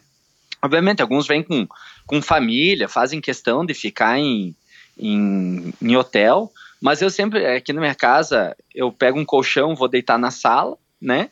E tem dois quartos com, com duas camas que eu gosto de trazer os atletas para cá, para trocar ideia, para estar junto o máximo de tempo. Daqui a pouco, obviamente, o pessoal não é daqui, não sabe onde fica o clube, a gente vai junto de manhã, né? Cara, como E- era antigamente, cara. É, Putz. e aí eu hospedo gente lá na, na, na, na minha namorada também, lá na, lá na Camilinha fica, fi- fica sempre gente hospedada, sabe? Então ali no grupo também a gente pergunta quem quer hospedar atleta e, o- e o pessoal Ah, faz cara, esse tipo de, demais. de troca, assim. Às vezes, assim, ó, eu vejo que não é por pagar 200 reais uma... Assim, que é legal economizar 200 reais numa diária de hotel, é. Mas o legal é ficar junto, Michel, entendeu? Não, o legal sem é dúvida, cara. é estar sem assim eh, conectado. É, é isso que eu vejo que é o sensacional, né? Então é, é uma das coisas que eu vejo que, que, sem querer foi dando certo e virou uma marca, sabe? Uma, uma marca do evento, assim, né? Esse, esse primeiro contato, ah, o grupo tá formado, daí o pessoal começa a ver estadia, eu já faço uma lista de quem doa casa, quantos leitos tem, se pode ser casal, se é só uma pessoa, se é... É, cara, é Airbnb isso daí. É, isso aí. É. Então é, é uma das coisas be, bem, bem interessantes. Só voltando já, dando sequência no, na, na, na, parte da prova, assim, do que é oferecido, da sua mãe e tudo mais. Uh, tu falou antes da, de, de, redes sociais, uh, ah, enfim, do, de, de, de, material em rede social, né? O, os, se é um tiro no pé, Michel, não sei, né? Até talvez assim, se algumas pessoas quiserem uh, conversar comigo sobre isso, né, de, de, maneira amistosa, é óbvio, né, mas, por exemplo, assim, uh, tanto do Solomon quanto da travessia, né, do, do desafio de natação que eu que eu, que eu tô tentando lançar de vez, uh, eu não invisto em material de internet sabe? Eu faço uns posts assim que, tipo, dá pra ver na cara que foi eu que fiz, porque é tosco, assim, sabe? É um sei, negócio sei. tosco, é um negócio que eu vou ali e faço. A mídia não é tão movimentada, né?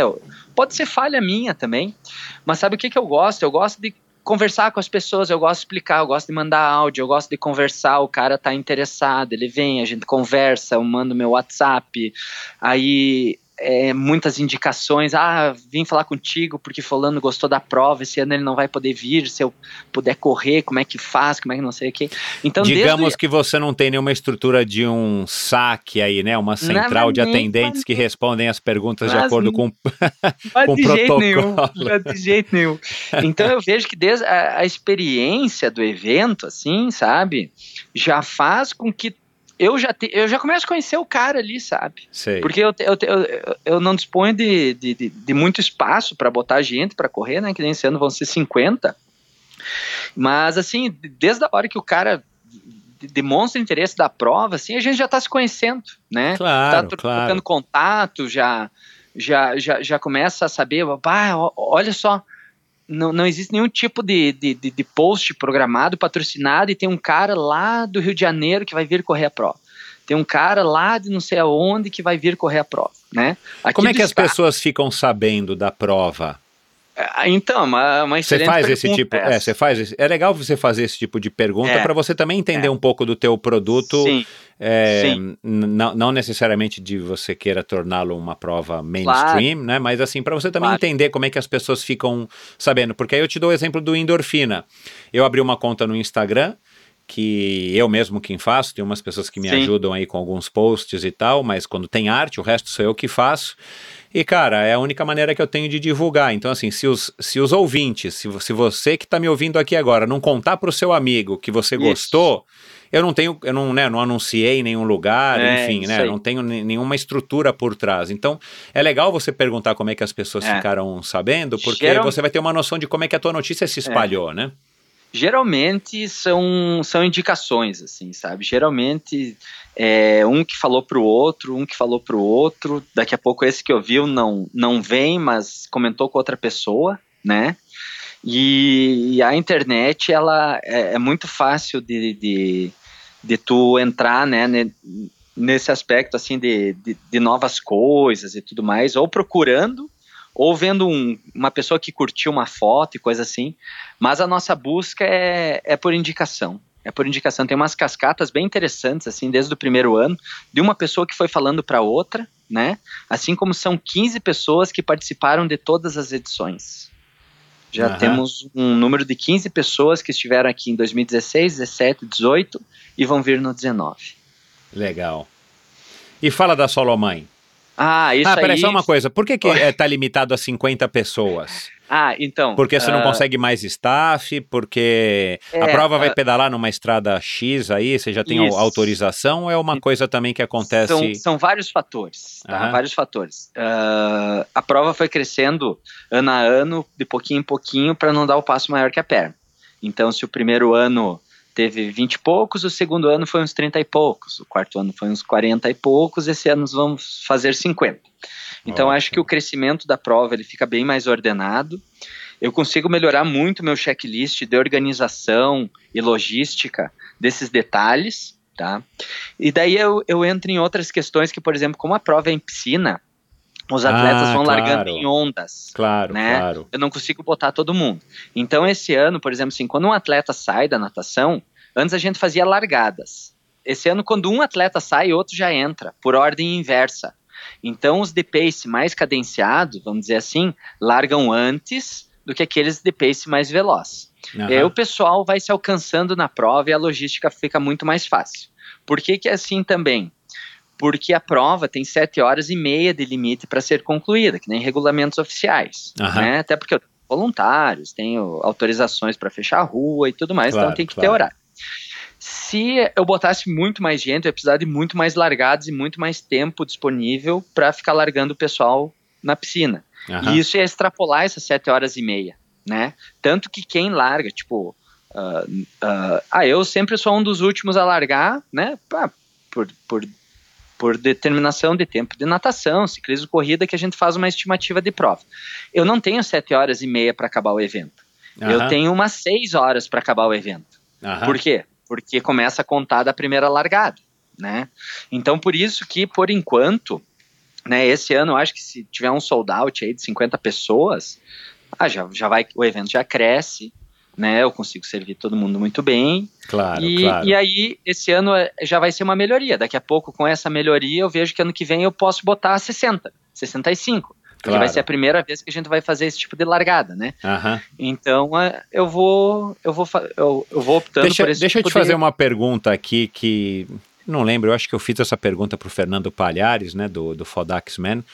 Aliás, o, você ouvinte que não ouviu a- o bate-papo com o Fernando, vai lá e ouça, muito bacana.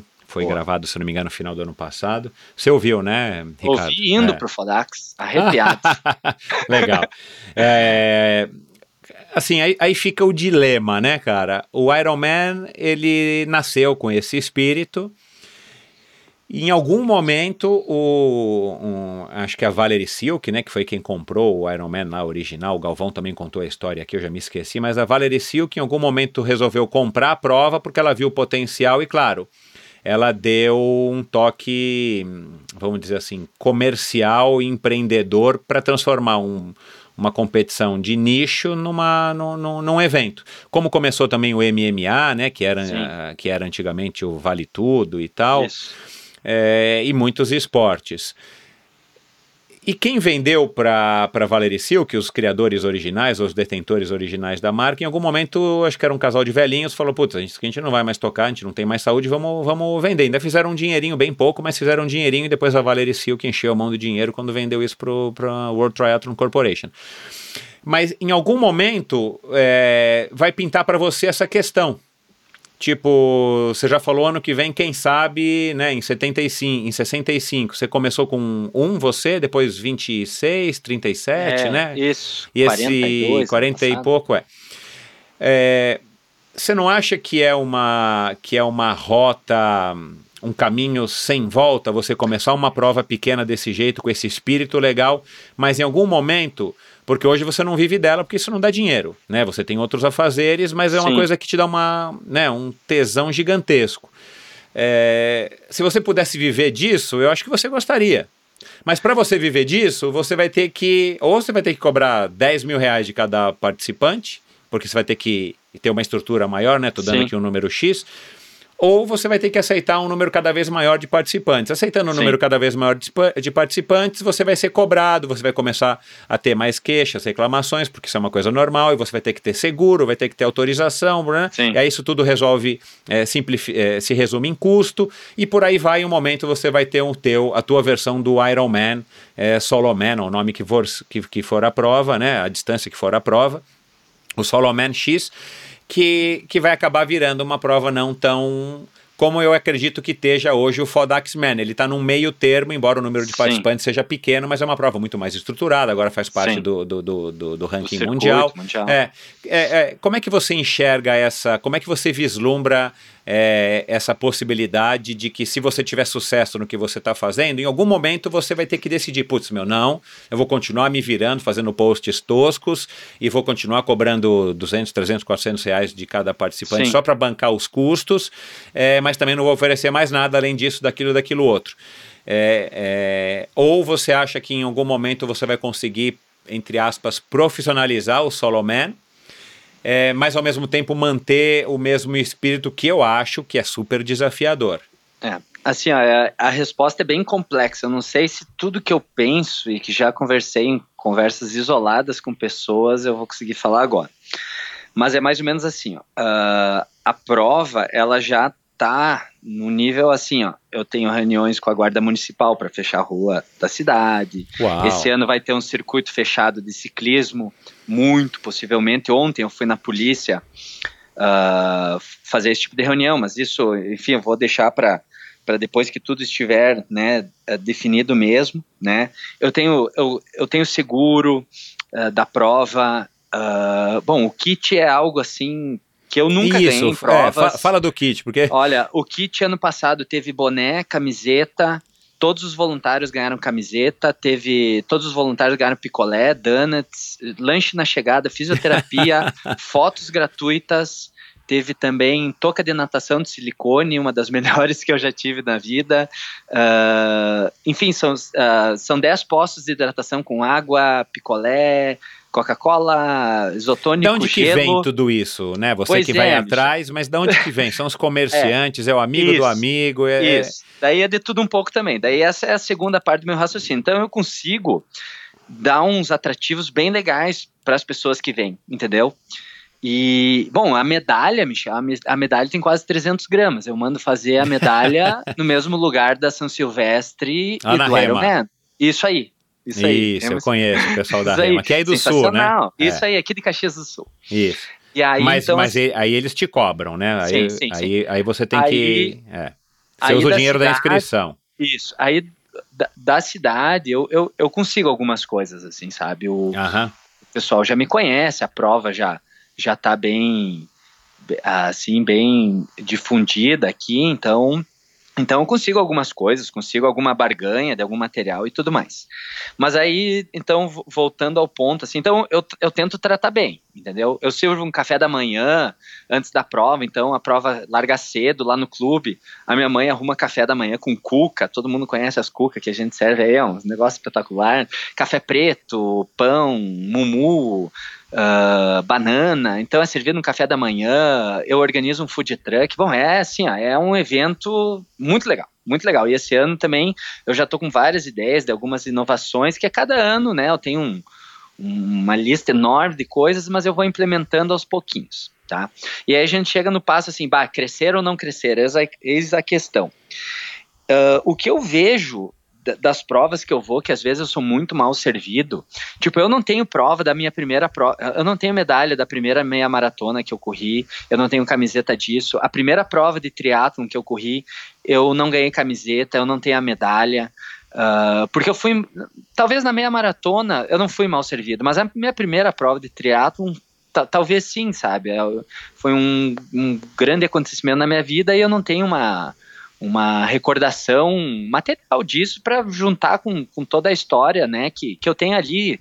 Eu, eu, e eu gosto do, do souvenir. Eu sou uma pessoa, se parar pra pensar no quanto de badulai que eu coloco nesse kit, é porque eu gosto de souvenir, eu gosto. Eu acho que é uma maneira de tu tratar bem as pessoas e é uma maneira de um marketing sensacional. Assim, tu dá uma boa touca pro cara usar todo dia na natação, do que dúvida. aquela touca de balão que tu, tu ou tu perde na natação, ou tu rasga ela colocando, ou tu arranca metade do cabelo tirando, entendeu? Eu acho isso quase que um desaforo quando tu ganha aquela touca. Mas tudo bem. Então, eu, eu, eu gosto disso aí. Eu acho que é, um, que, é um, que é um marketing. Aí, voltando meus posts toscos, os posts são extremamente toscos, assim, dizendo. A, a tosca foi uma palavra aleatória, assim, né? Não, não é, é, não, de- é, não é aquela elaborada, não passou não pelo é- não Photoshop, nem real. pelo diretor de, É. de, de comunicação e, e marketing. Isso, eu não gasto um real nisso, Michel. E Qual, que é, e qual que é o talvez teu Instagram, que eu vou dar uma olhada aqui para fazer o O- comentário aqui para você? O meu Instagram da prova ou o meu Instagram pessoal? Não, Instagram da prova. O... É Solomem PF, é Solomem PF 113. Ah, legal. Tá bom. Eu vou, eu vou, vou, vou clicar aqui para ver quais são os posts Isso. toscos que você tá falando. É que não tem nada, entendeu? Então não gasto com isso, mas eu gasto num boné legal, numa camiseta legal, numa touca legal, numa medalha legal, e isso tudo vai embora, isso tudo resulta em mais gente querendo vir. E aí, Michel, daí entra no, no que eu ia dizer: é, crescer ou não crescer. Quando eu sou mal servido numa prova e eu paguei bem e criei uma expectativa e ah, de, de ter água gelada, pelo menos, de ter um, uma Coca-Cola na chegada, que não sejam umas maçãs e umas bananas murchas no final. Eu, eu já coloquei burger artesanal na chegada do Solomem. Eu já coloquei cerveja artesanal escondida no meio do percurso pra galera. Entendeu? Eu faço umas coisas legais assim. Então, quando eu sou mal servido numa prova, eu fico com isso. Então, eu, o que eu penso do evento é, enquanto o evento crescer, que, que, que isso é inevitável, vamos dizer assim, mas eu não explorar o atleta, entendeu? Eu acho que da, da, da minha parte tá tudo tranquilo, sabe? Eu não Aham. me eu não eu não me oponho a ter um crescimento ordenado, obviamente, né, que isso não, não se torne um caos e daí tu, tu bota, sei lá, 100 pessoas, ah, 80 pessoas acham que, que a prova não foi boa. Aí a grande maioria, né, daí eles vão ter razão. Mas enquanto for uma, uma crítica isolada, alguma coisa assim, enquanto eu tiver esses mesmos companheiros que vêm ano após ano, ano após ano, ano após ano, né, continuar fazendo a festa, continuar se desafiando, todo ano o percurso muda para não ter aquela coisa de, de um querer bater tempo do outro, né? A gente não cria ranking de chegada. Geralmente a primeira pessoa a romper a faixa é um dos que tem um pace lento, que nunca ia romper uma faixa. A gente estende a faixa para todo mundo romper na linha da chegada. Legal. Então, enquanto a prova estiver crescendo ordenada, e eu não, não, e eu, a minha visão de atleta é muito importante nisso. E quando eu vou para as provas, a- a- eu sempre vejo, assim, faço críticas ao meu evento, né? Será que eu estou fazendo isso ou não, né? Eu, óbvio, não, nunca vou fazer o evento perfeito, mas enquanto tudo isso estiver bem definido e, né, com princípios, voltando daí ao código de, de conduta, aquela história toda, né? Eu faço um percurso extremamente desafiador também, então obriga os atletas a treinarem, né? Ano passado a gente teve quase 1.400 em 90K e quase 400 de acumulado em 21K de corrida. O cara vai ter que treinar, entendeu? É, é, a altimetria ela faz parte aí da, da, da filosofia do Solomon? Ou é, é, porque Não você falou faz, bastante aqui de é, altimetria e não tal. faz, mas aqui é um agregado que não tem para onde tu ir, que não vai ter altimetria. Ah, entendeu? tá, tá. Só que daí eu, eu uso bem esse fator geográfico para compensar a natação em piscina. E daí o que, que acontece da natação em piscina? Quando a pessoa se inscreve, ela até vem pensando assim, ó, se ela nunca correu, né? Ah, prova legal, pena que a natação é em piscina. Mas depois que o cara acaba a prova, ele diz assim: graças a Deus a natação era em piscina. É, cara, fica diferente, é uma outra É, proposta, é. né, cara? É, pô, eu acho tão válido, cara. E, e tem, e tem uma coisa que, que eu não sei se é o caso aí dos participantes do Solo Man, mas, cara, a natação em piscina traz um, um conforto para quem não tem tanto, quem não domina tanto a natação, Isso, né, cara? E para vocês elimina um risco completamente, Perfeito. né, um risco alto, né, cara, que é, É, nadar em água aberta, né? A gente sabe aí. disso, é. Isso aí. Então, puta, eu acho, puta, eu acho super válido. Agora, eu você estava me contando aqui, cara, e eu fiz essa pergunta para você, mas eu acabei lembrando aqui de uma de uma história, é, também de uma convidada que passou por aqui, a, a Rebeca Werneck, aliás, eu fiz até faz pouco tempo atrás um, um post com ela. Ela é, ela foi uma grande triatleta, uma garotinha na época, foi uma grande triatleta que a gente teve aqui no, no Rio de Janeiro, e ela é filha nada mais nada menos do que os pais, eu considero os pais do triatlon brasileiro, o José Inácio Werneck, o jornalista, e a mulher dele, a inglesa Dawn Webb, que, que trouxeram o triatlon para o Brasil e organizaram a, a primeira e as próximas provas, as seguintes, eh, lá no Rio de Janeiro. E ela, como filha mais velha do casal, ela foi gentilmente convidada a praticar o triatlon, quer ela quisesse ou não. E ela contou tudo isso aqui na, na, na participação dela no Endorfina, lá no comecinho do Endorfina. Mas ela hoje trabalha com triatlon lá nos Estados Unidos, ela mora, se eu não me engano, em Connecticut. E ela é uma professora, uma técnica de triatlon. E, e os triatlons que ela leva as crianças para participar, é, ainda seguem esse princípio de a comunidade local é quem banca, quem ajuda, um dá a camisa, um dá o muffin, um dá uhum. o donut, um dá o, o iogurte, um dá o picolé, é, um banca isso e ela, claro, faz as provas de maneira oficial, vai no órgão lá, né, americano Sim. X para relatar, para pegar autorização e tudo mais. Mas, cara, é, Claro, a prova não cresce, nunca vai ter mil participantes, mas ao mesmo tempo ela continua com esse espírito que aí é, é aquele. É, é, é o contraponto, é o dilema, né? Ou você Isso. cresce e vai naturalmente perder esse espírito, ou você se mantém num tamanho X que você consegue manter o espírito e ao mesmo tempo fazer uma prova que seja legal para as pessoas. Talvez exista assim um equilíbrio, né? Eu tenho acho que quase certeza de que existe um, um equilíbrio mas talvez ele não seja tão fácil de achar. Mas se você continuar tendo o apoio do, do da, da, comunidade, do comércio, dos voluntários, né? Porque essa história de voluntário também é uma coisa que o Galvão que o diga, né? O, o, o Carlos ah, Galvão faz toda do Iron a diferença no evento. É, você. E eu tenho certeza que ele tem muita dificuldade para conseguir voluntários. Não é todo mundo que é voluntário, porque o cara pensa assim: bom, o cara paga mil dólares, ou sei lá quanto é que custa a inscrição. É, tá todo mundo aqui com biscata de 50 mil reais, eu vou ficar aqui distribuindo água de graça? O cara quer ganhar os 50, 100 reais dele, né? Então aí também fica mais difícil de você conseguir voluntário, infelizmente, né? Não é a visão do americano ou do europeu, que, que funciona Sim. muito bem com voluntariado, é, mas você ainda continua fazendo isso. Então você continua tendo essa possibilidade, essa, essa é, participação dos voluntários, que é muito legal, aliás. Isso. Né? Parabéns aí para todo mundo que ajuda o, o, o, você aí no Solomon e todas as outras provas que, que existem voluntários aqui no Brasil. Mas eu acho sim que dá para você chegar num, num, meio termo e é óbvio, tua prova nunca vai ser tão grande quanto um Ironman, mas também ela sempre vai manter um charme que talvez o Ironman tenha perdido e é. é um assunto discutível, a gente não precisa entrar na polêmica aqui. É. É, e aí, desde então, você está organizando a prova. Como é que ficou teu relacionamento com o, o nome dele, Valim? Marcelo o Valim? Marcelo Valim? Isso, eu, eu, eu converso Porque a prova, o Solomé na... não é dele, né? Ele deu esse nome. Isso, de onde que surgiu é, o nome? É uma, é uma comunidade. É uma comunidade, é um Isso. blog.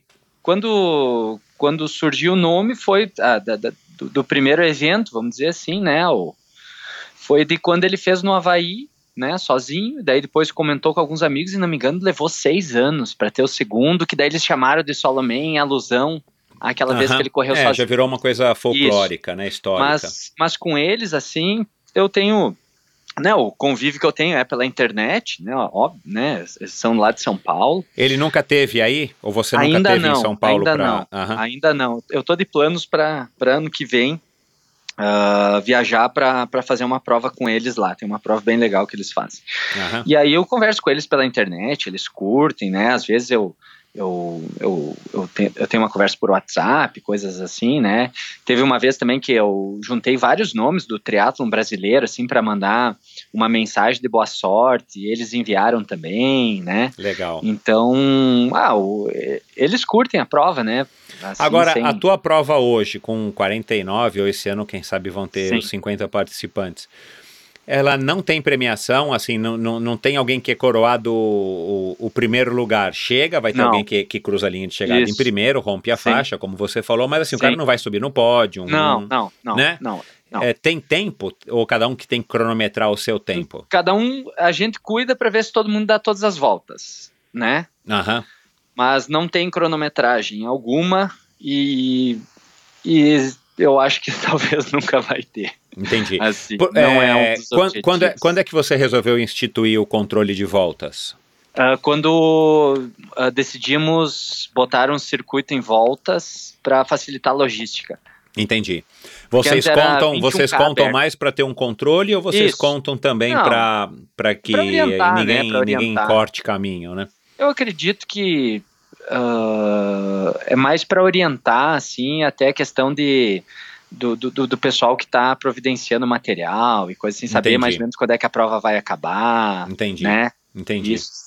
Então acho que é mais Cara, mais sensacional, isso, assim. sensacional, é. sensacional. E, e assim, ó, uh, do, do evento aí voltando a falar de essência, eu, eu acredito que dos moldes que eu faço esse evento, assim, sem ter muita é um evento feito para os atletas, né? Se juntarem, conhecerem pessoas, se conectarem, staffs e tudo mais.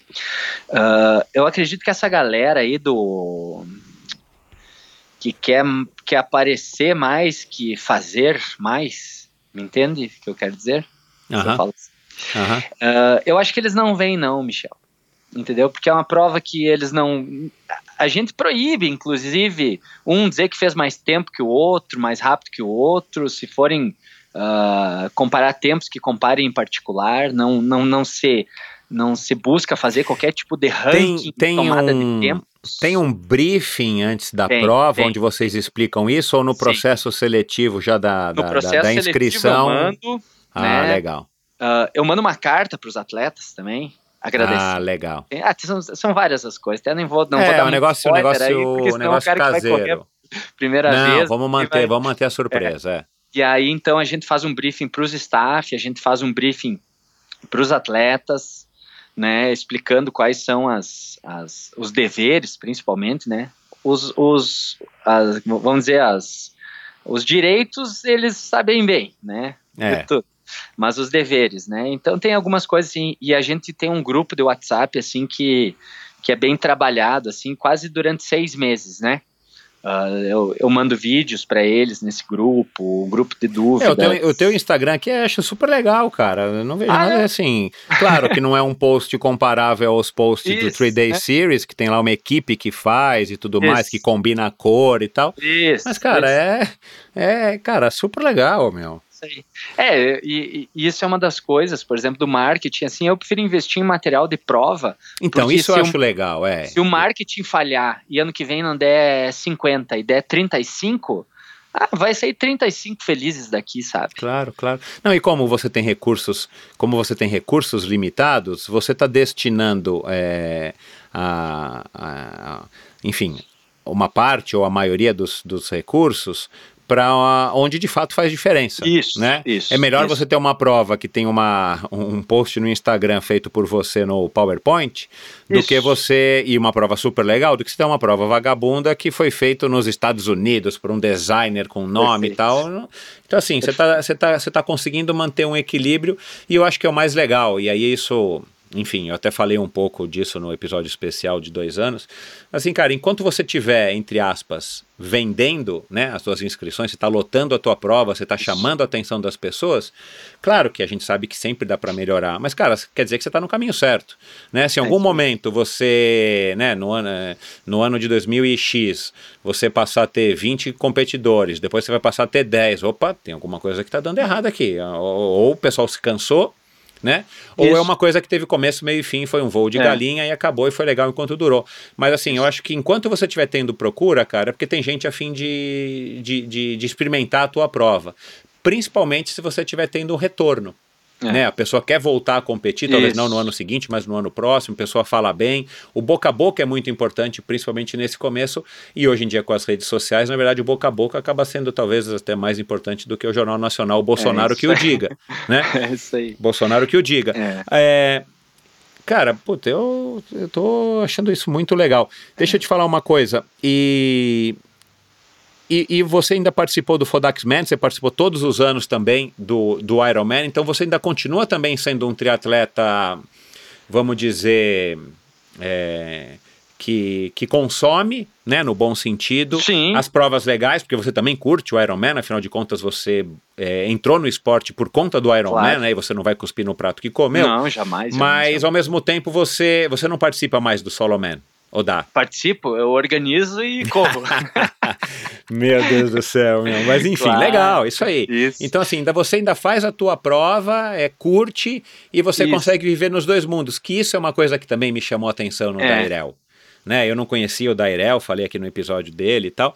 Cara, mas foi uma coisa que eu, eh, juro, pelo Instagram e pela, e pela postura dele, eu imaginava, pela postura que eu vi nas redes sociais, né, pra gente ver como as redes sociais Sim. não são tudo, é, eu falei, cara, ele é um cara que, tudo bem, faz triatlon há muito tempo, mas ele é um cara completamente adaptado às mudanças que o triatlon tem Sim. para o bem e para o mal, de novo, aqui eu deixo bem Sim. claro aí para todo mundo que eu não sou contra o triatlon de hoje em dia, né? Não, muito pelo contrário, né? Eu sou super favorável, mas existem diferenças. Mas ele conseguiu, eu acho que a, a grande, a grande virtude do Dairel, além de ele ser um excelente atleta, claro, é que ele conseguiu passar por todas as fases do triatlon, vamos dizer assim, é, sem se vender, vamos dizer, né? Ele, ele não tá, ele não tá nem, nem se tornou um triatleta raiz e nem é, um triatleta Nutella, né? Como o pessoal diz, e ele também não, não se manteve um triatleta raiz. Ele está num meio termo. Né? Sim. Ele consegue flutuar entre esses dois mundos numa boa, e eu acho que talvez você esteja dando esse mesmo exemplo de, de cara, você é a favor do solo man, você está curtindo fazer o solo man, como organizador você está curtindo proporcionar isso para as pessoas, como atleta você está curtindo participar porque é um desafio completamente diferente, e ao mesmo tempo você consome o triatlon mainstream, Isso. o triatlon de franquia, é, e, e sem conflitos, eu imagino, dentro da tua cabeça. Isso. Então isso é muito legal também para as pessoas que estão nos ouvindo, e a grande maioria são quem faz triatlon, né? São atletas de Ironman, né? E, Uhum. e que eventualmente falariam isso, pô, mas o, o solo man não, o solo man eu não posso fazer uma tatuagem do Iron Man se eu fizer um solo man, porque... né? mas cara, dá para a pessoa fazer os dois, como eu também sou Claro. favorável da pessoa fazer short, fazer sprint, fazer Isso. olímpico, fazer meio, fazer, é, enfim, challenge, qualquer outra distância, é, porque, cara, triatlon é isso, é a sequência dos três esportes praticados nessa sequência, Sequência. é, no menor tempo possível, sem intervalo entre uma e outra. Acabou. Agora, É se vai ser na chuva, no sol, se vai ser sozinho, em grupo, se É. vai ser com vácuo, sem vácuo, se vai ser com ajuda, sem ajuda, se vai ser com sunga ou com roupa de borracha comprada em Singapura, cara, É aí. aí. depende de cada um, depende de, da É. consciência de cada um. É. E, e são coisas assim do da, da, da prova, sabe? Que eu acho que começou tão de maneira tão simples assim, sem pretensões, porque tem, tem pessoas assim que ah, são fissuradas, por exemplo, no final da prova, né? Que daí voltando, que antes tu tinha perguntado da minha mãe, né? ah, É porque a solo minha- mãe é a sua isso, é a minha mãe. Começou assim, ó. ah, mãe, ó, vai acabar esse ano, né? Nós vamos fazer o evento, vai acabar o evento, nós precisamos de alguém para entregar as medalhas. Então a senhora entrega as medalhas, mãe. E Isso ela, aí. sim, entrego as medalhas. Tranquilo. Isso em 2016, porque o primeiro ano, né, eu finalizei ali, foi foi da- de uma forma mais bem mais simples ainda, bem mais rudimentar ainda. Mas daí- tinha medalha no primeiro ano? Não, no primeiro eu não 2016? Tá. O 2016 tinha, que daí já, Ah, já tá. tínhamos vários companheiros vindo fazer. Ah, tá. E aí eu disse, ó mãe, a senhora entrega as medalhas? E ela, sim, tá, eu entrego as medalhas. E aí, só que assim, né, Michel, minha mãe encarnou o papel da entregadora de medalhas. Então, assim, ó, Legal. os caras iam chegando suado, do jeito que fosse, minha mãe agarrava, beijava, pulava, os caras tiravam minha mãe, pegavam no colo, assim, e giravam minha mãe. Tem uns vídeos hilários, assim, é, é, tipo, é muito bom de ver. Qual o nome porque dela? daí, assim, ó, é Dona Gladys, Gladys Rosa. Tá. Aham. Aí se, se criou isso, sabe? E, e daí, claro, ficou esse negócio da solo mãe, assim, que daí eu, eu vejo que às vezes tu chega naquela prova, assim, ó. ah, não que eu, que nem tu falou, não que eu seja contra, a favor de poder não entrar, entrar com família no pórtico, qualquer coisa assim, mas aqui tu entra com quem tu quiser, só não, né, só não faça, ah, assim, folia exacerbada, vamos dizer, né, ah, ah, aqui é, tu- o cara chega com família, com filho, com o que ele quiser, e daí tu ganha, e daí às vezes o cara veio sozinho pra cá, não, não tem família. Mas ali tá minha mãe pra dar um abraço, pra dar os parabéns, encher de beijo, aquela coisa de mãe, assim, sabe? E às vezes tu, tu, tu acaba um baita do evento, assim, daí vem aquela pessoa com uma vontade, te joga a medalha, assim, É. te, te dá os parabéns, É. sabe? Putz, dureza, E- cara. É, e claro, não que as coisas tenham obrigação de ser assim, porque eu também nunca fiquei sabendo no lugar que faz que nem a gente faz, mas são vários os posts que falam. A galera posta foto com a minha mãe, assim, como se fosse, né? A musa do evento, né? Como se fosse assim, o, o auge do evento é a chegada pela mãe do Ricardo, né? Então Legal, é, são, são sempre coisas é, simples, assim, que, que foram se criando ao natural, na- nada premeditado. Aí o pessoal traz presente para ela. Uma vez entregaram flor para ela na janta e coisa assim, sabe? Daí tem essa troca, sabe? É uma, é uma, uma construção assim feita por todos, desde os atletas que ah, se há algum imprevisto, né? Ah, esse lance de, de entender as os, os, diferenciais, por mais simples ou sublimes que eles sejam, que é esse caso específico da chegada, né? Uh, então eu, eu acho que, que tu comentou do Dairel, acho que o equilíbrio é o que, que torna tudo mais, mais, tudo melhor e tudo mais fácil, né? Então, desde tu aceitar as diferenças de, de, entre as pessoas e saber escolher para ti o que, que te faz bem, sem precisar ser extremo, sem precisar julgar, apenas fazer porque te faz bem, né? Exato. Então, então a nossa prova, eu acho que ela tem muito, muito disso, né? Puta, sensacional, cara. E a tua experiência no Solo Man foi legal, o Solo Man, perdão, o Fodax Man. Você também buscou o Fodax Man para ter, enfim, mais uma experiência diferente? Ah, ou você já tá, tipo, enfim, já querendo pegar um pouco de, de know-how ou ter outras experiências para levar para o Solo Man? Ou foi um pouco dos dois? Assim, um grande amigo meu que é, agora eu vou falar um negócio, é, é, que, é um, que é o Fabrício Abido, né, uhum. que é um dos organizadores. O Fabrício é um colono aqui de Passo Fundo também, né? Ele mora lá em Santa Catarina, organiza o Fodax, mas ele é daqui, ele, ele, ele não é da praia, ele é um colonão, que nem eu, ele é da cidade pequena. E aí o Fabrício é um grande amigo meu, assim, a gente começou junto no triatlon, um aqui e um em Santa Catarina, né? E depois a gente ficou sabendo que, que, que que, que os dois faziam, os dois eram daqui, um dia ele estava aqui, a gente virou amigo e nos encontramos em prova, e enfim. E aí o Fabrício é organizador da prova, ele vem todos os anos, né? Inclusive na primeira edição, aquele ano que eles fizeram um teste, o Fabrício correu aqui e depois correu lá. Uma coisa assim, ou correu aqui depois lá, agora eu não lembro como é que foi. E ano passado também, nós corremos aqui, depois corremos lá, né, em finais de semana consecutivos. Então, eu, a primeira coisa que eu pensei em fazer o Fodac sem pensar em, em dificuldade coisa assim era fazer uma prova de um amigo meu que sempre vem fazer a minha, né? Uhum. Esse foi o primeiro a primeira decisão, assim, a primeira parte da decisão de fazer o Fodax. E daí depois de fazer um desafio daquele tamanho sem, sem precedentes, né? Um negócio descomunal, assim, é uma experiência absurda, né? Esportiva, de vida, de, de superação de, de, de, tudo que puder existir, né? E também tive a assim a felicidade de terminar no topo do morro da igreja, né? Que daí foi foi a cereja do, do bolo mesmo, assim. Claro. Já estava muito feliz e aí quando eu vi que ia dar tempo de acabar lá em cima, aí eu disse, bah, que, que coisa fantástica.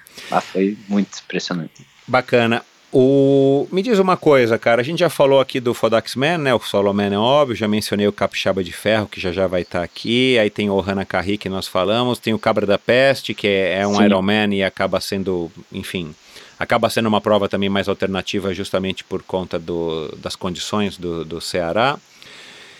É, o B515, que é um Ultraman, mas é um Ultraman não oficial e também, enfim, respeita bem aí as regras, aí o, o lema do, do, Ultraman do Havaí, embora não seja, é, não seja uma prova ligada. Você acha que isso é uma, é uma tendência? É, eu não sei, né? Tem, tem outras provas de, de Extreme Triathlon no mundo, né? Eu fiquei também sabendo através do próprio Fernando. Mas eu não sei se tem provas é, como o Solomon espalhadas por aí e, e, provas talvez com o espírito do Ohana Kahi. Mas você acha que isso é uma tendência que a gente está vivendo talvez no mundo ou aqui, se a gente tiver outras provas dessa no mundo? Ou você acha que, que ainda é cedo para dizer? Será que pode ser uma moda? As pessoas estão um pouco cansadas da, da história do Iron Man, né, ou do 70.3, e de novo, eu não, tô, não tenho nada contra as provas do Carlos Galvão, muito pelo contrário, mas é, eu digo assim, cansados dessa história do, de mais do mesmo. Né? A gente está vivendo agora uma época de vacas magras, eu, eu poderia dizer, no Ironman de Florianópolis, né? menos gente largando, as pessoas não estão procurando, e eu acho que é uma conjunção de fatores, e na, no meu entendimento, principalmente as pessoas estão é, não estão querendo mais participar sempre da mesma prova com a concorrência que tem, né? É, tanto Sim. na América do Sul quanto no mundo, né? E, e, e, grande parte das pessoas que participa de um Ironman do, do, do Galvão em Florianópolis tem condições de participar de provas que seja em Miami ou que seja aqui na América do Sul, então acho que acaba tendo uma concorrência é, causada pelo próprio, pela própria WTC Mas ao mesmo tempo também tem a crise, né, cara? As inscrições são, são tabeladas em dólar, isso acaba atrapalhando, né? Hoje o dólar tá 4,12, 4,15, 4,17, é. Então, assim, é, e talvez exista um pouco disso também, tipo, cara, meu, vamos, vamos experimentar uma prova mais difícil, como foi o caso do Fodax Man, né, que o Fernando Palhares contou, né, que ele achou que, que ele estava um pouco cansado da rotina do Ironman. Enfim, é, então eu, eu, eu, ainda não, não tenho uma opinião formada, mas será que isso vai virar uma tendência ou será que daqui a pouco passa e, e, e, de repente alguma dessas provas, né, tomara que não a sua, mas acaba minguando ou, ou ela vai ficar muito estagnada num, num tamanho muito pequenininho e tal, e daqui a pouco o Ironman cresce de novo, vamos dizer assim, ou surge uma outra prova, o Challenge acaba crescendo, dominando o mundo, Sim. enfim. Eu acho, Michel, assim, ó, na verdade, o, o cenário econômico de algum, de algum tempo para cá possibilitou que essas alternativas fossem criadas e Entendi. junto com elas as pessoas, vamos botar aí em, em numa situação delicada, dando um pouco mais de, de importância ao investir em provas, né? Que seria, digo, um supérfluo, né? Mas é um, tu não vai deixar de ir no supermercado na farmácia, mas tu vai deixar de fazer uma prova, assim como eu já fiz. Então eu acho que a oportunidade que esse cenário deu a nós que, uh, que criamos esses eventos, né? Uh, uma coisa levou a outra. Então o cenário fez com que a gente criasse essas alternativas. Talvez essas alternativas criadas em momentos ótimos, econômicos, as pessoas não iam nos dar bola, só que a prova caiu no, no gosto, sabe? As pessoas se deram a chance de, de fazer uma prova que tu não atravessa um pórtico, que não tem uh, um helicóptero voando em cima da tua cabeça, e às vezes é uma prova que tu nada dentro de uma piscina, às vezes né, enfim, várias uh, situações que, que acontecem nos, nos, nossos eventos. E aí eu acho que não tem mais volta, Michel. Posso estar falando, né, da, da, assim, bem antecipado disso, mas eu tenho um amigo assim que, por exemplo, treina uh, seis meses no ano, que é para fazer aqui em Passo Fundo, sabe? Nos outros seis meses ele faz que treina, Aham. que ele não consegue não vir, né? E é um cara que não faz Uh, outras provas longas, assim, né? Então, eu, eu acho que é mais ou menos por aí. Eu, eu acredito que o Fodax ele é, um, ele é fora da curva até pelo rigor da prova e de treinamento, né? Uhum. Uh, eu acho que, ao meu ver, por exemplo, não entra muito nesse, nesse barco. Mas só para tu ter uma ideia da onde eu tô, tá? Eu tô mais ou menos a 300 quilômetros da capital, que não tem prova de triatlon. Eu tô a quase 500 quilômetros da prova mais perto de triatlon, que é no litoral do Rio Grande do Sul. Tô quase 500. Nossa, meu. E de Santa Catarina eu tô a 600. Quando eu vou para Guaratuba, Caiobá, competir, eu tô a quase 750. De Penha eu tô a mais uns 600, 670 por aí. Então eu tô muito longe de tudo, Michel. Eu tô muito longe de tudo aqui para fazer prova, entendeu? Aham. E tem muita gente que está mais longe que eu para fazer essas provas. Aham. Então, quando a gente faz a experiência aqui, uh, possibilita aproximar as pessoas de um negócio legal. Então, assim, se hoje eu quiser fazer o 70.3 mais próximo que eu tenho aqui, ou eu tenho que ir para Floripa, fazer o challenge, que até agora não está marcado data, não se sabe nada, se está cancelado, o que está acontecendo, É. e ou ali o TH3 em Caiobá. Aham. Então são as provas mais perto que eu tenho que fazer a, a distância, entendeu? E, e, pensando nisso também que eu comprei a briga da natação, né? Que já fazia 20 anos que não existia ultramaratona, não que seja um pecado, uma heresia, isso não acontecia no estado, mas fazia 21 anos que uma prova desse cunho não acontecia no estado. Uhum. Então eu comprei, eu como triatleta, comprei a briga da natação pelo desejo de fazer uma, uma prova Uh, desafio do Aquaman lá de 15 quilômetros do, do Samir, né? Uhum. Que, que conheci também através do Endorfina. Ah, Aí que legal. despertou, despertou o meu desejo de fazer um desafio de natação. Tu é meu grande companheiro de treino de roller. Eu, eu escuto quase tudo aqui. E aí. Legal, obrigado. ah, aí eu tive o desejo de fazer uma prova dessa, só que, pá, eu tô aqui no. Não digo no fim do mundo, não tô me, me, me- vitimizando por morar aqui, coisas assim. Mas acabou que as inscrições abriram num prazo que para mim ficou complicado, ver avião, ver estadia, não conhecia lá, não conhecia nada lá, não tinha o contato que eu tenho hoje com o Samir, né, que entrei em contato com ele depois, tudo mais. E assim surgiu mais um evento aqui no Rio Grande do Sul, que se Deus quiser vem para ficar, né, que é a nossa ultramaratona aí que a gente fez, de 20 quilômetros de natação. Eu organizei junto com o Fabrício Abido do Fodax Man e o Francis Hilgert ali de, de, de Ibirubá, que me ajudaram a encabeçar o evento, junto com a prefeitura de, de 15 de novembro, que abraçou, enfim, né, da, eh, foi assim sensacional. A gente juntou cinco atletas para nadar 20 quilômetros, né? Mas dado ao fato de que as provas não são perto, as provas, às vezes, a logística, tu fica meio assim de ir, né? Então, assim surgiu mais um evento. Então, a tua questão, se é tendência, moda, se é um momento, se é a cultura, né? A cultura fica, a moda passa, esse tipo de, de pensamento assim, eu acho que o cenário foi propício para que as pessoas Para que experimentassem surgisse, é. para é. que surgisse e as pessoas não vou já que tem e, tá, e o preço tá bom vamos dizer assim eu vou eu vou dar uma provada e daí eu acho que é meio sem volta eu acho Tomara, tomara, tomara que, que vocês encontrem o espaço para perseverar e continuar para prosperar, é, mesmo continuando sendo uma prova pequena, né? Eu acho que tem Isso. espaço para todo mundo e o esporte só ganha e principalmente, né? O competidor só ganha, porque Isso. aí tem Ô, isso, Michel, cara. O cara é. pode escolher, você que decide. Um ano faz Ironman do, É. do Galvão, um ano você faz o, o Solo Man, um ano você faz o É, Fodax Man, outro ano você faz o Challenge e por aí vai. Deixa eu te contar uma, uma história bem rápida assim né ah, de- desse gancho aí do esporte tem a ganhar se tu pensar comigo ah, que antes de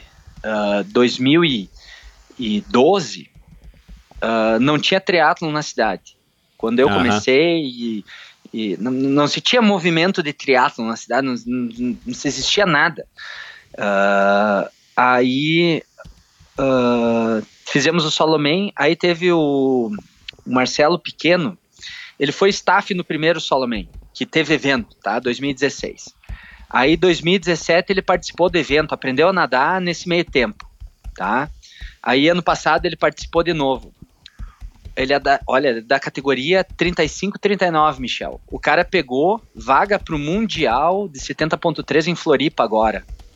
O cara que foi staff no Solomon e Olha a lá. partir disso, sa- sabe, e, e não foi qualquer prova, sabe, Michel? E não foi assim como várias pessoas vêm para se superar, esse, esse foi uma das coisas que o evento ajudou a despertar, entendeu? Aham. Numa cidade que não tinha histórico de triatlon, agora em Nice, na França, vai ter um Pasfundense lá, uma cidade que triatlon tem, bota aí, seis anos completos, vai pro sétimo ano, sabe? De um cara que foi staff no Solomon, não fazia triatlon, no, ano, no outro ano participou, no outro ano já, já sentou o laço e esse ano aí pegou a vaga pro Mundial.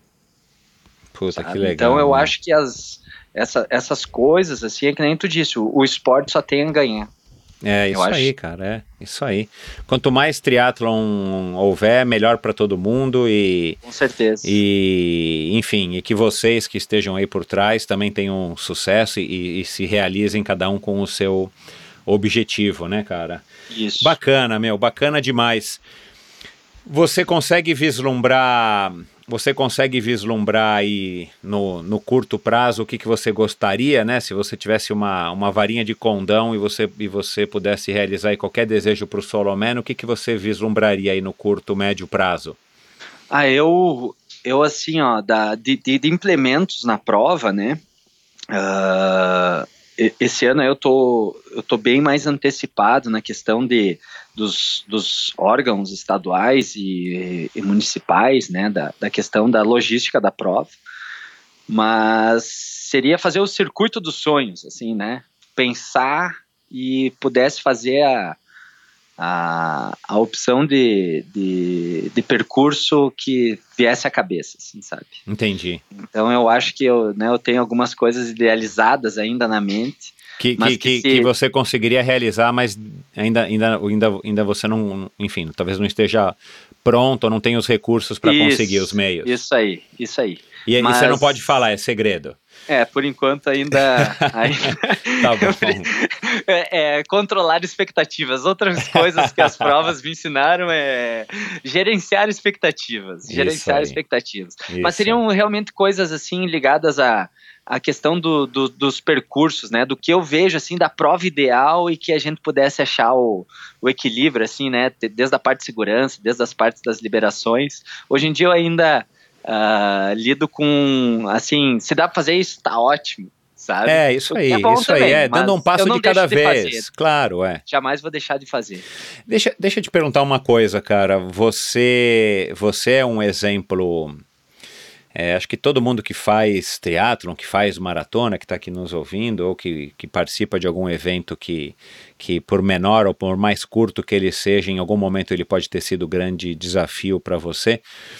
Mas na tua visão como atleta, né, e como ser humano e como um, um cara aí organizador e, e participante de todas essas provas que a gente comentou no programa de hoje, o que, que você acha que faz o, essas pessoas que estão competindo a seu lado, que estão participando da sua prova, o que, que você acha que faz essas pessoas estarem é, buscando esses desafios?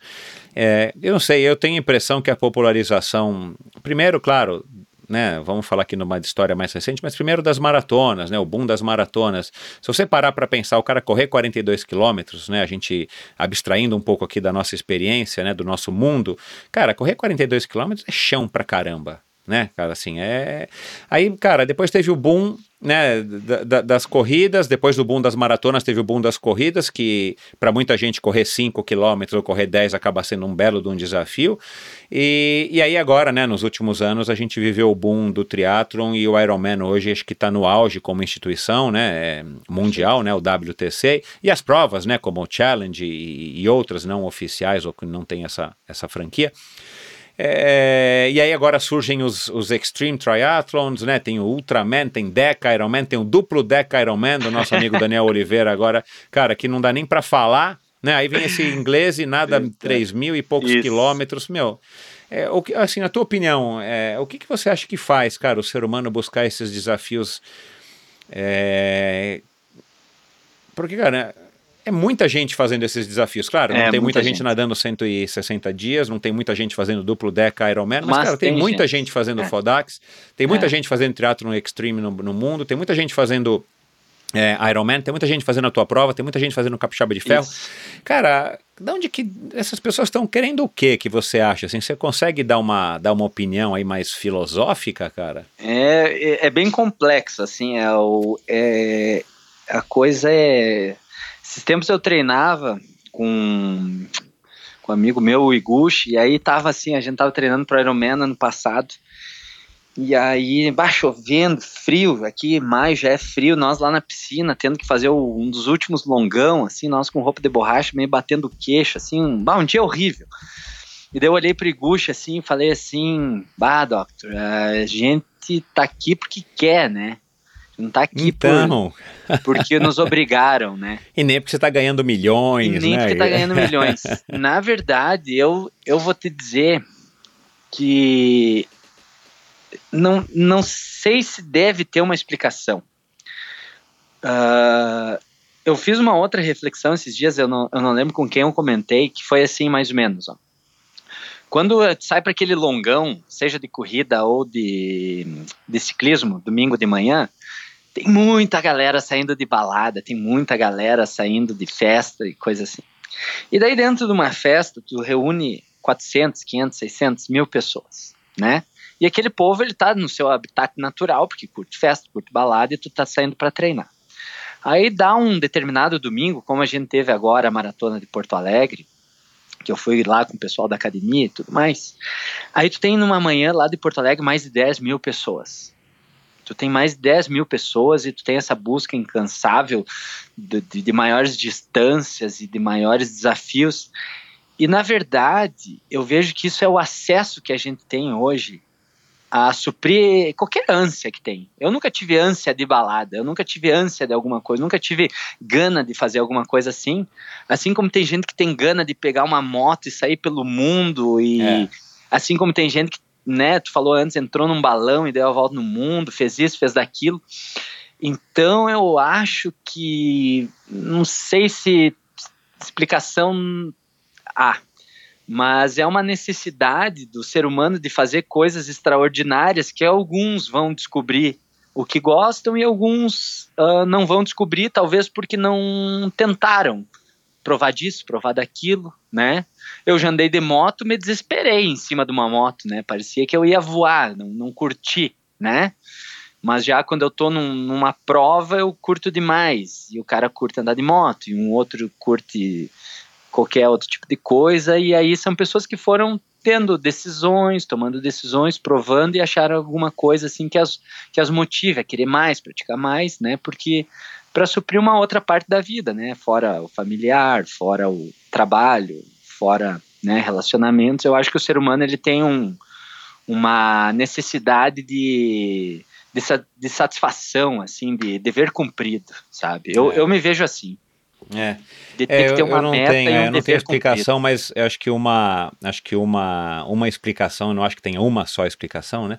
Mas acho que uma das coisas é exatamente a, a gente sair dessa rotina, é, voltar a ter contato com com a gente mesmo, voltar a ter Isso. contato, voltar a ter contato com a natureza, porque nadando numa piscina ou não, a gente tá ao ar livre, a gente tá fazendo, Isso. enfim, né? E, e eu acho que é se reconectando, né? O ser humano sempre foi aventureiro, né? Desde os primórdios e tal. Mas eu acho que hoje em dia, com a sociedade cada vez mais enlatada, cada vez mais conectada, acho que a gente está buscando é, alternativas para as grandes frustrações e os tédios da vida no dia a dia, principalmente nas cidades grandes, mas também em cidades pequenas, Isso. é, como, como você. É, cara, antes da gente terminar, é, o, que, que você acha que dá para ser criado ainda? Vamos dizer que, né? Vamos dizer que você fale, cara, isso aqui tá tão legal, você criou uma ultramaratona, meu, vamos criar que triatlon que dá para, vamos falar do triatlon, né? É, Sim. mas cara, que triatlon que dá para criar, meu? Um triatlon, sei lá o que, meu, um triatlon, eu nem sei dizer, um subaquático, um triatlon na neve, é, com orientação, um misto de É. corrida de aventura com orientação. Você já pensou nisso, tipo assim? Já, O que, que tenho- dá eu- pra ser? Porque alguém um dia fez esse solo man, que foi o Marcelo Valim, e, e- enfim, pelo menos ele, ele, ele fez esse nome e tudo mais, né? É, e você fala assim: ah, não é uma ideia inovadora nem sensacional, mas alguém teve que ir lá e fazer uma vez, uma É prova sem estar é valendo. né? É, o que, que seria que daria pra ser criado fazendo um exercício aqui de viagem? Pô, que tipo, porque, pô, a prova do, do, do Fernando é super legal, os Extreme Triathlons. Tem É. esse Otilô lá na Noruega, que agora vai ter também nos Estados Unidos, né? Que o cara nada e, e- e corre, nada e corre, nada e corre, passando Isso. de ilha pra E ilha. agora tem o swim and run também, que o pessoal nada de Isso. tênis e corre de palmar. Isso, então, esse Otilô é assim, enfim. Cara, o que, que será, assim, contando aí na nossa, na- na- no esporte do triatlon, do atlon, biatlon, aquatlon, sei lá, o que, que será que daria pra fazer? Já viajou em alguma coisa? Eu já É, tentei eu- imaginar eu- alguma coisa, porque às vezes você fica imaginando, principalmente no pedal, tipo, cara, eu vou ter uma ideia aqui, cara, que vai virar o, o velcro do triatlon, meu, eu vou superar um dia a Ironman Corporation, eu vou viver disso e vou me aposentar fazendo isso. O que, que você acha que daria pra fazer? Tu sabe que, que de triatlo, assim, eu, eu nunca eu tive boas ideias, assim, né? Sejam elas inovadoras ou de algo. Eu tenho desejo de, de, de fazer algumas outras provas. Eu acho que algumas provas aí no nosso estado estão picando. Que eu digo assim, picando é chegar e chutar, né? Tá aí dando mole, né? Tem uma, uma empresa, eu acho que é lá de Brasília, que o pessoal tá lançando umas distâncias alternativas, uns, Aham. uns moldes diferentes. Uma, uma prova que eu quero fazer. E você acha eu- legal isso? No, no sentido picando é legal. É legal. Aham, E é, aí, eu também acho. ah, te- te- uma das provas que eu, que, eu, que eu acho muito legal, que eu, que eu já, já ouvi falar, enfim, é, são as distâncias que tu soma o Iron e o meio Iron, o full e o half. Então, no- tu, tu, tu divide em três dias. No primeiro dia, tu nada 6K e pedala 100. No segundo dia, tu pedala 200 e no terceiro dia, tu, pedala, tu corre 63. Então não é nem um ultra daqueles de 515, mas também não é, né, para quem tem a ânsia de fazer distâncias maiores. Aqui no sul do Brasil também não existem as provas de ultra, não tem nenhuma prova de ultra aqui, Michel. Então, uh, daqui a pouco para nós, assim, uh, encabeçar um evento desse pode, pode dar muito certo. Uh, até sem gerenciando expectativas aí, tá para sair num, uma estrada nova ligada a um, águas abertas. Agora o pessoal já vai para o Google, ah. já vai procurar. eu, eu tô, não que eu esteja aguardando o lugar, mas é, é para gerenciar qualquer tipo de expectativa. Tá para sair uma estrada nova aqui perto da, da onde eu moro, né? Então a gente já está de olho para ver quando é que vai ser, para assim que for inaugurada a gente já largar um evento teste também, alguma coisa assim, aquele, com aquela cara de treinão e botar a cara num, num terceiro evento aí que é meu, meu desejo vivo agora, assim, né? Tendo a, a Ultra Maratona Aquática e o Solomem, né? Botar mais um evento com bom tempo entre esses dois aí para poder organizar de, de forma satisfatória. Mas eu acredito que essas ultra distâncias, assim, essas distâncias alternativas. Eu lembro que tinha uma prova também muito legal em Dubai ou Abu Dhabi, que era que é uma prova que não existe mais, que inclusive passava por dentro do, do circuito da Fórmula 1 lá, que era o longa distância era 3K de natação, 200K de bike e 20 de corrida.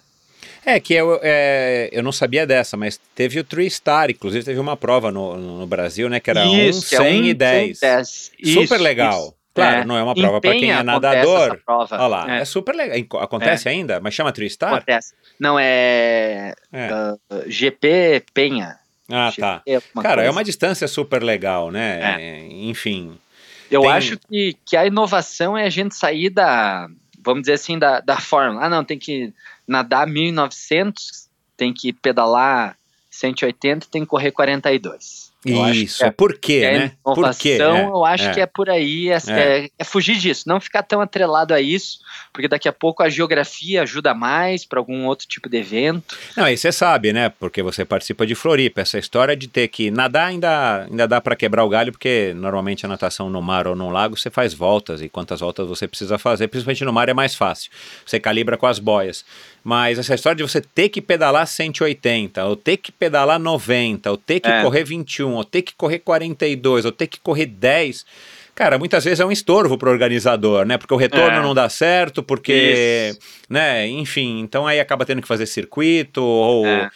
Então, assim, cara, é, eu, eu, eu, sou completamente favorável. Eu fiquei pensando aqui quando você falava, a gente não falou das, dos, dos X-Terra, que né, já teve uma época que era mais bem mais falado, né? Hoje em dia já está um pouco mais comum e talvez não seja tão uh, a menina dos olhos do triatleta, mas é uma prova que se sustenta ali do Bernardo do Rio de Janeiro, né? Nós temos uma prova aqui de padrão mundial, internacional, Isso. que também é uma franquia. É, mas, cara, de repente alguém fazer um triatlon que misture, né? Você, você vai com uma bicicleta mais híbrida, tipo uma bicicleta de gravel, que aí você consegue pedalar um pouco na, na estrada, um pouco no, no na, terra. na, terra. né, cara? De repente faz um misto com ciclocross e uma corrida mais ou menos, cara. Corre no, no asfalto, de repente você vai ter que pegar um trecho de areia, de duna, de não sei o que, depois volta pra. volta pra. Ah, pô, eu, eu, eu, eu, sou super favorável a isso. Quem, é aliás, é quem estiver ouvindo e quiser se candidatar a estar tá sugerindo, é, organizando uma, uma prova nesse sentido, eu acho super legal, cara. Acho que a gente tem que experimentar o triatlon, acho que tem muito espaço para crescer e não precisa ser somente, claro, nas outras distâncias que você está falando, mas eu já, tô, já sou defensor disso já faz algum tempo, de fazer triatlon de piscina, triatlon indoor, uhum, né? Duatlon aquático certeza. com piscina, dentro de academia, dentro de clube. É, cara, se o duplo deck Ironman vai ser numa pista de. numa piscina de 50, numa pista é. de 7 km de bicicleta e numa numa pista de atletismo, numa volta de 1.200 metros, por que, que a gente não pode fazer uma prova curtinha, né, de, sei lá, de 50 metros de natação, 7 de ciclismo e, e 1.000 de corrida? Né? Porque aí é a popularização do triatlon para todos os gostos e para todos é. os tipos, inclusive trazendo de volta ou prolongando a, a, permanência das pessoas que já por acaso se cansaram é, do Ironman e estão buscando outras provas. Mas bacana, cara, foi muito legal a tua conversa, é muito, muito legal te conhecer, muito, muito legal esse teu espírito, eu acho que tem tudo a ver com o que o triatlon é na essência de novo, não que o Ironman ou você que faça Ironman ou viva em prol do Ironman esteja errado, mas o triatlo na essência é muito mais o que você está tá fazendo e vivendo aí, e você Perfeito. acabou sem saber e sem querer buscando esse É espírito, verdade. eu acho muito legal. O triatlon surgiu assim, é, e não que ele não tenha que evoluir, né? Já evoluiu, mas eu acho que tem espaço ainda para provas como, como a sua e tantas outras aí, como a gente citou. E é isso, cara. Boa sorte. Quem quiser se inscrever no Soloman ainda dá tempo. Como é que tá aí? Faz um pouco aí da propaganda aí da tua prova. Perfeito, muito bom. Então deixa eu, deixa eu organizar meu A gente, pensamento tá, aqui. a gente tá soltando esse episódio hoje, dia 13, né? Para quem tá ouvindo no Isso, dia que foi ao ar, né? Que é uma quinta-feira, 15, Perfeito. 15 de junho. Como é que tá aí o processo de Tá. inscrições? Então, no mês de junho eu estou finalizando algumas tratativas aí, né? As inscrições vão ainda estar ah, paradas. No mês de julho vai ter na primeira quinzena a gente vai fazer o preenchimento dos formulários que tem um questionário básico de aptidão física e tudo mais. Esse ano esses formulários vão ser enviados ah, aos treinadores tá? Ano- Há pouco tempo eu enviava os formulários para os atletas. Aconteceu muito atleta que não tinha treinador, não estava apto e tudo mais. Então achei uma forma de valorizar os profissionais, né? De, de- de- de que todos os pilares se fortaleçam. Então os, os ah, e também aumenta a segurança minha quanto organizador. Aham. Ah, esses formulários, então, a gente entrega aos treinadores, né? Formulário básico, aí o treinador encaminha para os seus atletas, né? Então, o primeiro contato eu vou tentar fazer com, com esses treinadores, que também não é absurdo. É, em duas mensagens de Instagram, Instagram, WhatsApp, e-mail, a gente já soluciona. O atleta devolve o formulário pre- preenchido, né? Vai ter algumas, algumas perguntas eliminatórias também. Ah, mas, por feito- exemplo, vamos lá, só um minutinho. É, a gente tem gente que nos ouve até em, em Rondônia, né? Perfeito. É, o cara, uh, você vai mandar para algum treinador lá, e se o cara, se o cara não tem treinador, como é que funciona Pois aí? é. Ah, quando o cara não treina treinador, Michel, ah, a gente não sabe o que, que o cara faz, né? Se daqui a pouco o cara Ah, pode ter alguma tá. coisa, alguma situação, não tá bem preparado, veio ela louca. Então, o fato de eu conversar com o treinador dele, já é o, né, ele, ele já tá tutelado, né? Porque Entendi. a prova aqui também não é uma prova muito fácil, é no calor e tudo mais. Então já é uma forma de eu me proteger contra o organizador também, é uma prova pequena e eu acho que todo mundo tem a ganhar quanto isso. Entendi. Então, é um critério, é um, é um critério para quem quiser participar. Isso, perfeito. Tá. Então, ah, a gente faz esse contato prévio, o atleta entra em contato comigo, pede para eu entrar em contato com o treinador dele, mandar um e-mail, seja lá, eu, eu não me importo de fazer isso. Aí, esse ano, como é a edição de cinco anos, eu quero ao máximo levar o Solomon para todos os, os cantos possíveis do Brasil, porque do estado ele já vai. Temos Ah. ah, atletas de todas as regiões do estado. Então, ah, vaga garantida são para mulheres, para incentivar o esporte feminino, Ah, legal. para que elas não vão Normalmente, quantas mulheres participam? Ah, teve no máximo duas sempre. Tá. Nunca Tá. mais que duas. Aham. Então, tipo, eu não vou colocar o público feminino no sorteio, porque daqui a pouco eu poderia ter cinco mulheres, três não saem no sorteio, Claro, é. e eu largo duas ou três. Isso, é. Então Legal. eu, eu quero fortalecer o esporte feminino, então mulheres têm o peso 100 no sorteio, né? Aham.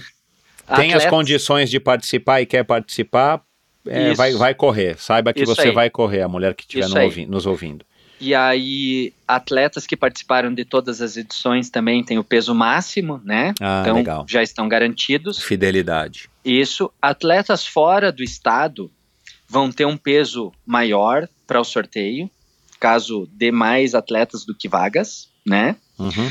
E aí, nesse formulário vai ter lá para preencher coisas que dão mais peso para sorteio. Então, o atleta já fez uh, Solomon uma vez, já foi staff do Solomon, esse tipo de coisa. Vai trazer família, vai trazer staff para ajudar na prova, né? Todos os staffs são para a prova, não são personal staff, né? Uhum. Então, no, no formulário lá vai ter essas, essas coisas para preencher. Se são 50 vagas, tivermos 50 formulários, tá todo mundo dentro, né? Tirando as perguntas eh, eliminatórias. Se der sorteio, aí o sorteio vai pelos pesos, né? Quantos, quantos pesos tu ganhou ali, é tantas Claro. vezes que teu nome vai E esse te- esses teus critérios não tem nada a ver com os critérios de outras provas Soloman. Não, é, eu- não eu- obrigatoriamente tem a ver. Esses critérios eu- você definiu aí, é, é É. livre para você definir. Isso, Outras defini- provas de Soloman espalhadas pelo Brasil podem ter outros critérios. Isso, É, deixar isso. claro isso aqui também para ajudar É, os, não, outros, os outros perfeito. organizadores do- de outras provas Soloman. Perfeito. E aí eu, eu fiz assim para ser mais justo, né, na hora de, de dizer se, se vem, se não vem, né? Uhum. Mas a- a- essas, esses critérios eliminatórios que, que são descritos no formulário é tudo por segurança. Claro, né? é. Sempre por segurança. É, você não tem interesse de prejudicar ninguém de participar da prova, mas você também, ao mesmo tempo, tem que se defender, né? Isso, perfeito. Claro, é. É como aí Perfeito. todo organizador de prova faz ou deveria fazer, né? Claro. Perfeito. Faz, faz sentido. Aí, para entrar em contato, Michel, Aham. né? Eu acho que tu vai disponibilizar junto aí no Sim, link vou colocar no, no, no o meu post do próprio episódio. Instagram pessoal, né? Qual que é? É Ricardo Majulá com H. Eu já te escrevo aí, Tá. depois no Skype. Aham. E o do Solomento já anotou aí. Já, então já. o pessoal entra em, em contato, eu respondo mesmo. Se demorar um pouquinho, eu respondo assim que eu. Né, no dia seguinte, vamos supor. A Aham. prova tem um custo-benefício muito bom. Eu ainda não defini, porque eu ainda não sei como é que vai ser o kit, né? Claro. Então, mas por exemplo, ano passado custou 390 reais com todos aqueles diferenciais de foto, camiseta, boné, touca de natação, 10 postos de hidratação, apoio mecânico, seguro, ah, medalha, tudo que, que for de bom, food truck depois da, da Ah, prova, ah, jantar de massas, briefing. ah, o pessoal leva uma foto impressa na hora, depois da chegada da, da grande foto que a gente junta todo mundo. Também tem algum cunho social que eu faço algumas doações da prova. Entendi. Então, Legal. então é mais por aí. Legal. É, eu já achei aqui, é Majulá com H no final, né? Isso. Legal, perfeito. Cara, muito bacana, parabéns. É, a, Muito gente não obrigado. teve tempo, a gente não teve tempo de falar da tua volta ao mundo em 120 dias, a gente falou da volta de balão, mas no próximo episódio você conta aí como é que foi essa tua mochilada aí, é, depois de, de trabalhar no Havaí como sorveteiro, depois de, de trabalhar como instrutor de esqui, não sei aonde. Mas, cara, é, uma pergunta eu não vou poder deixar de fazer, que a gente tem que terminar como a gente começou, né? Tá. Qual é a melhor banda do mundo? A melhor banda do mundo. Michel, agora vou ser redundante porque eu tô com o ingresso comprado pro Iron Maiden, Michel. Opa, já comprou? Legal, Dia meus 9 de sobrinhos estão malucos com Iron Maiden É. aqui em São Paulo. É, dia 9 de outubro, Iron Maiden em Porto Alegre. Então agora eu vou, vou largar legal. na lata aí. Bacana, cara. Eu também curto bastante. Já curti muito mais, mas o Iron é uma banda, meu Deus do céu, cara. Isso é uma instituição, né? É isso aí. É. Que bom, cara. Obrigado, obrigado aí pela tua Eu simpatia, agradeço. obrigado pela tua audiência. Boa sorte aí. Vamos torcer para que cada vez mais pessoas se interessem pelo teu evento e pelos eventos que a gente Obrigado. citou aqui. E é isso, cara. Parabéns pelo teu trabalho. Um grande abraço e boa sorte.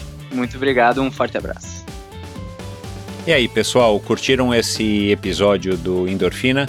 Cara bacanérrimo, um cara bem bacana e parabéns pro Ricardo, parabéns aí pro Fernando, parabéns por todo mundo que está organizando aí as provas alternativas. Eu acho que, como a gente acabou de conversar, o triatlon só tem a ganhar, o triatleta só tem a ganhar, o esporte só tem a ganhar. E quanto mais provas a gente tiver, quanto mais provas bem organizadas e provas interessantes, melhor para todo mundo. E é isso, espero que vocês tenham curtido. Vão lá, curtam a página do Soloman, curtam a página no Instagram. Página não, né? O perfil. O perfil do Instagram no Soloman, o perfil do, do Ricardo. Eu vou colocar todos esses eh, links no post do episódio de hoje. Obrigado a você que está apoiando o Endorfina através da plataforma Apoia-se. Vai lá no Endorfina BR no Instagram, na, na bio do, da- do perfil, você clica e vai direto para o Apoia-se. Muito obrigado a todos vocês que participaram aí do episódio especial de dois anos. E é isso, pessoal. Um grande abraço e até a próxima semana com mais um episódio muito especial do Endorfina Podcast.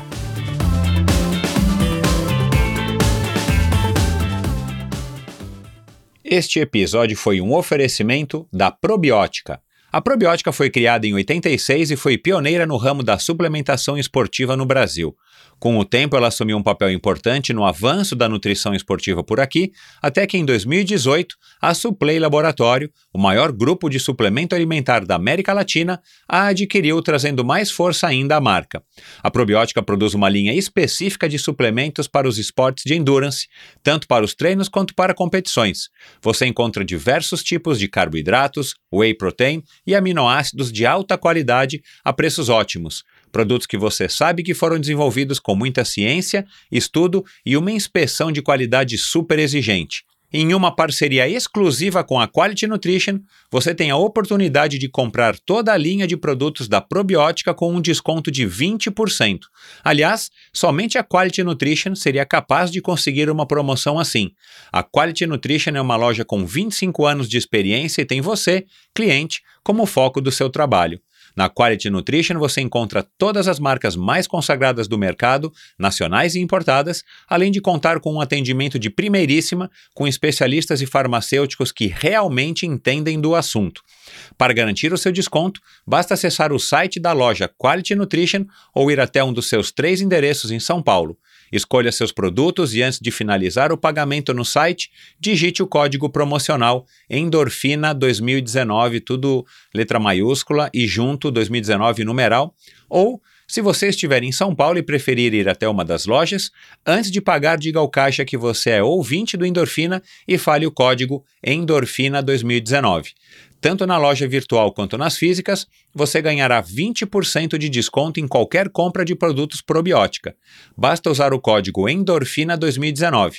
Esta promoção é válida somente até o dia 25 de junho ou enquanto durarem os estoques. Aproveite para se abastecer de produtos da Probiótica agora. probiotica.com.br. A Probiótica é patrocinadora oficial do circuito Ironman Brasil e 3-Day Series 2019. Anote aí também o site da Quality Nutrition, www.quality com y segundo i, nutrition em inglês com dois t's, né,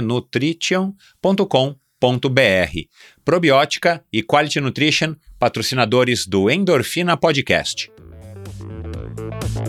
Obrigado por ouvir esse episódio do Endorfina. Acesse o endorfinabr.com, vá no post do episódio de hoje para conhecer um pouco mais sobre o meu convidado e alguns assuntos abordados em nossa conversa.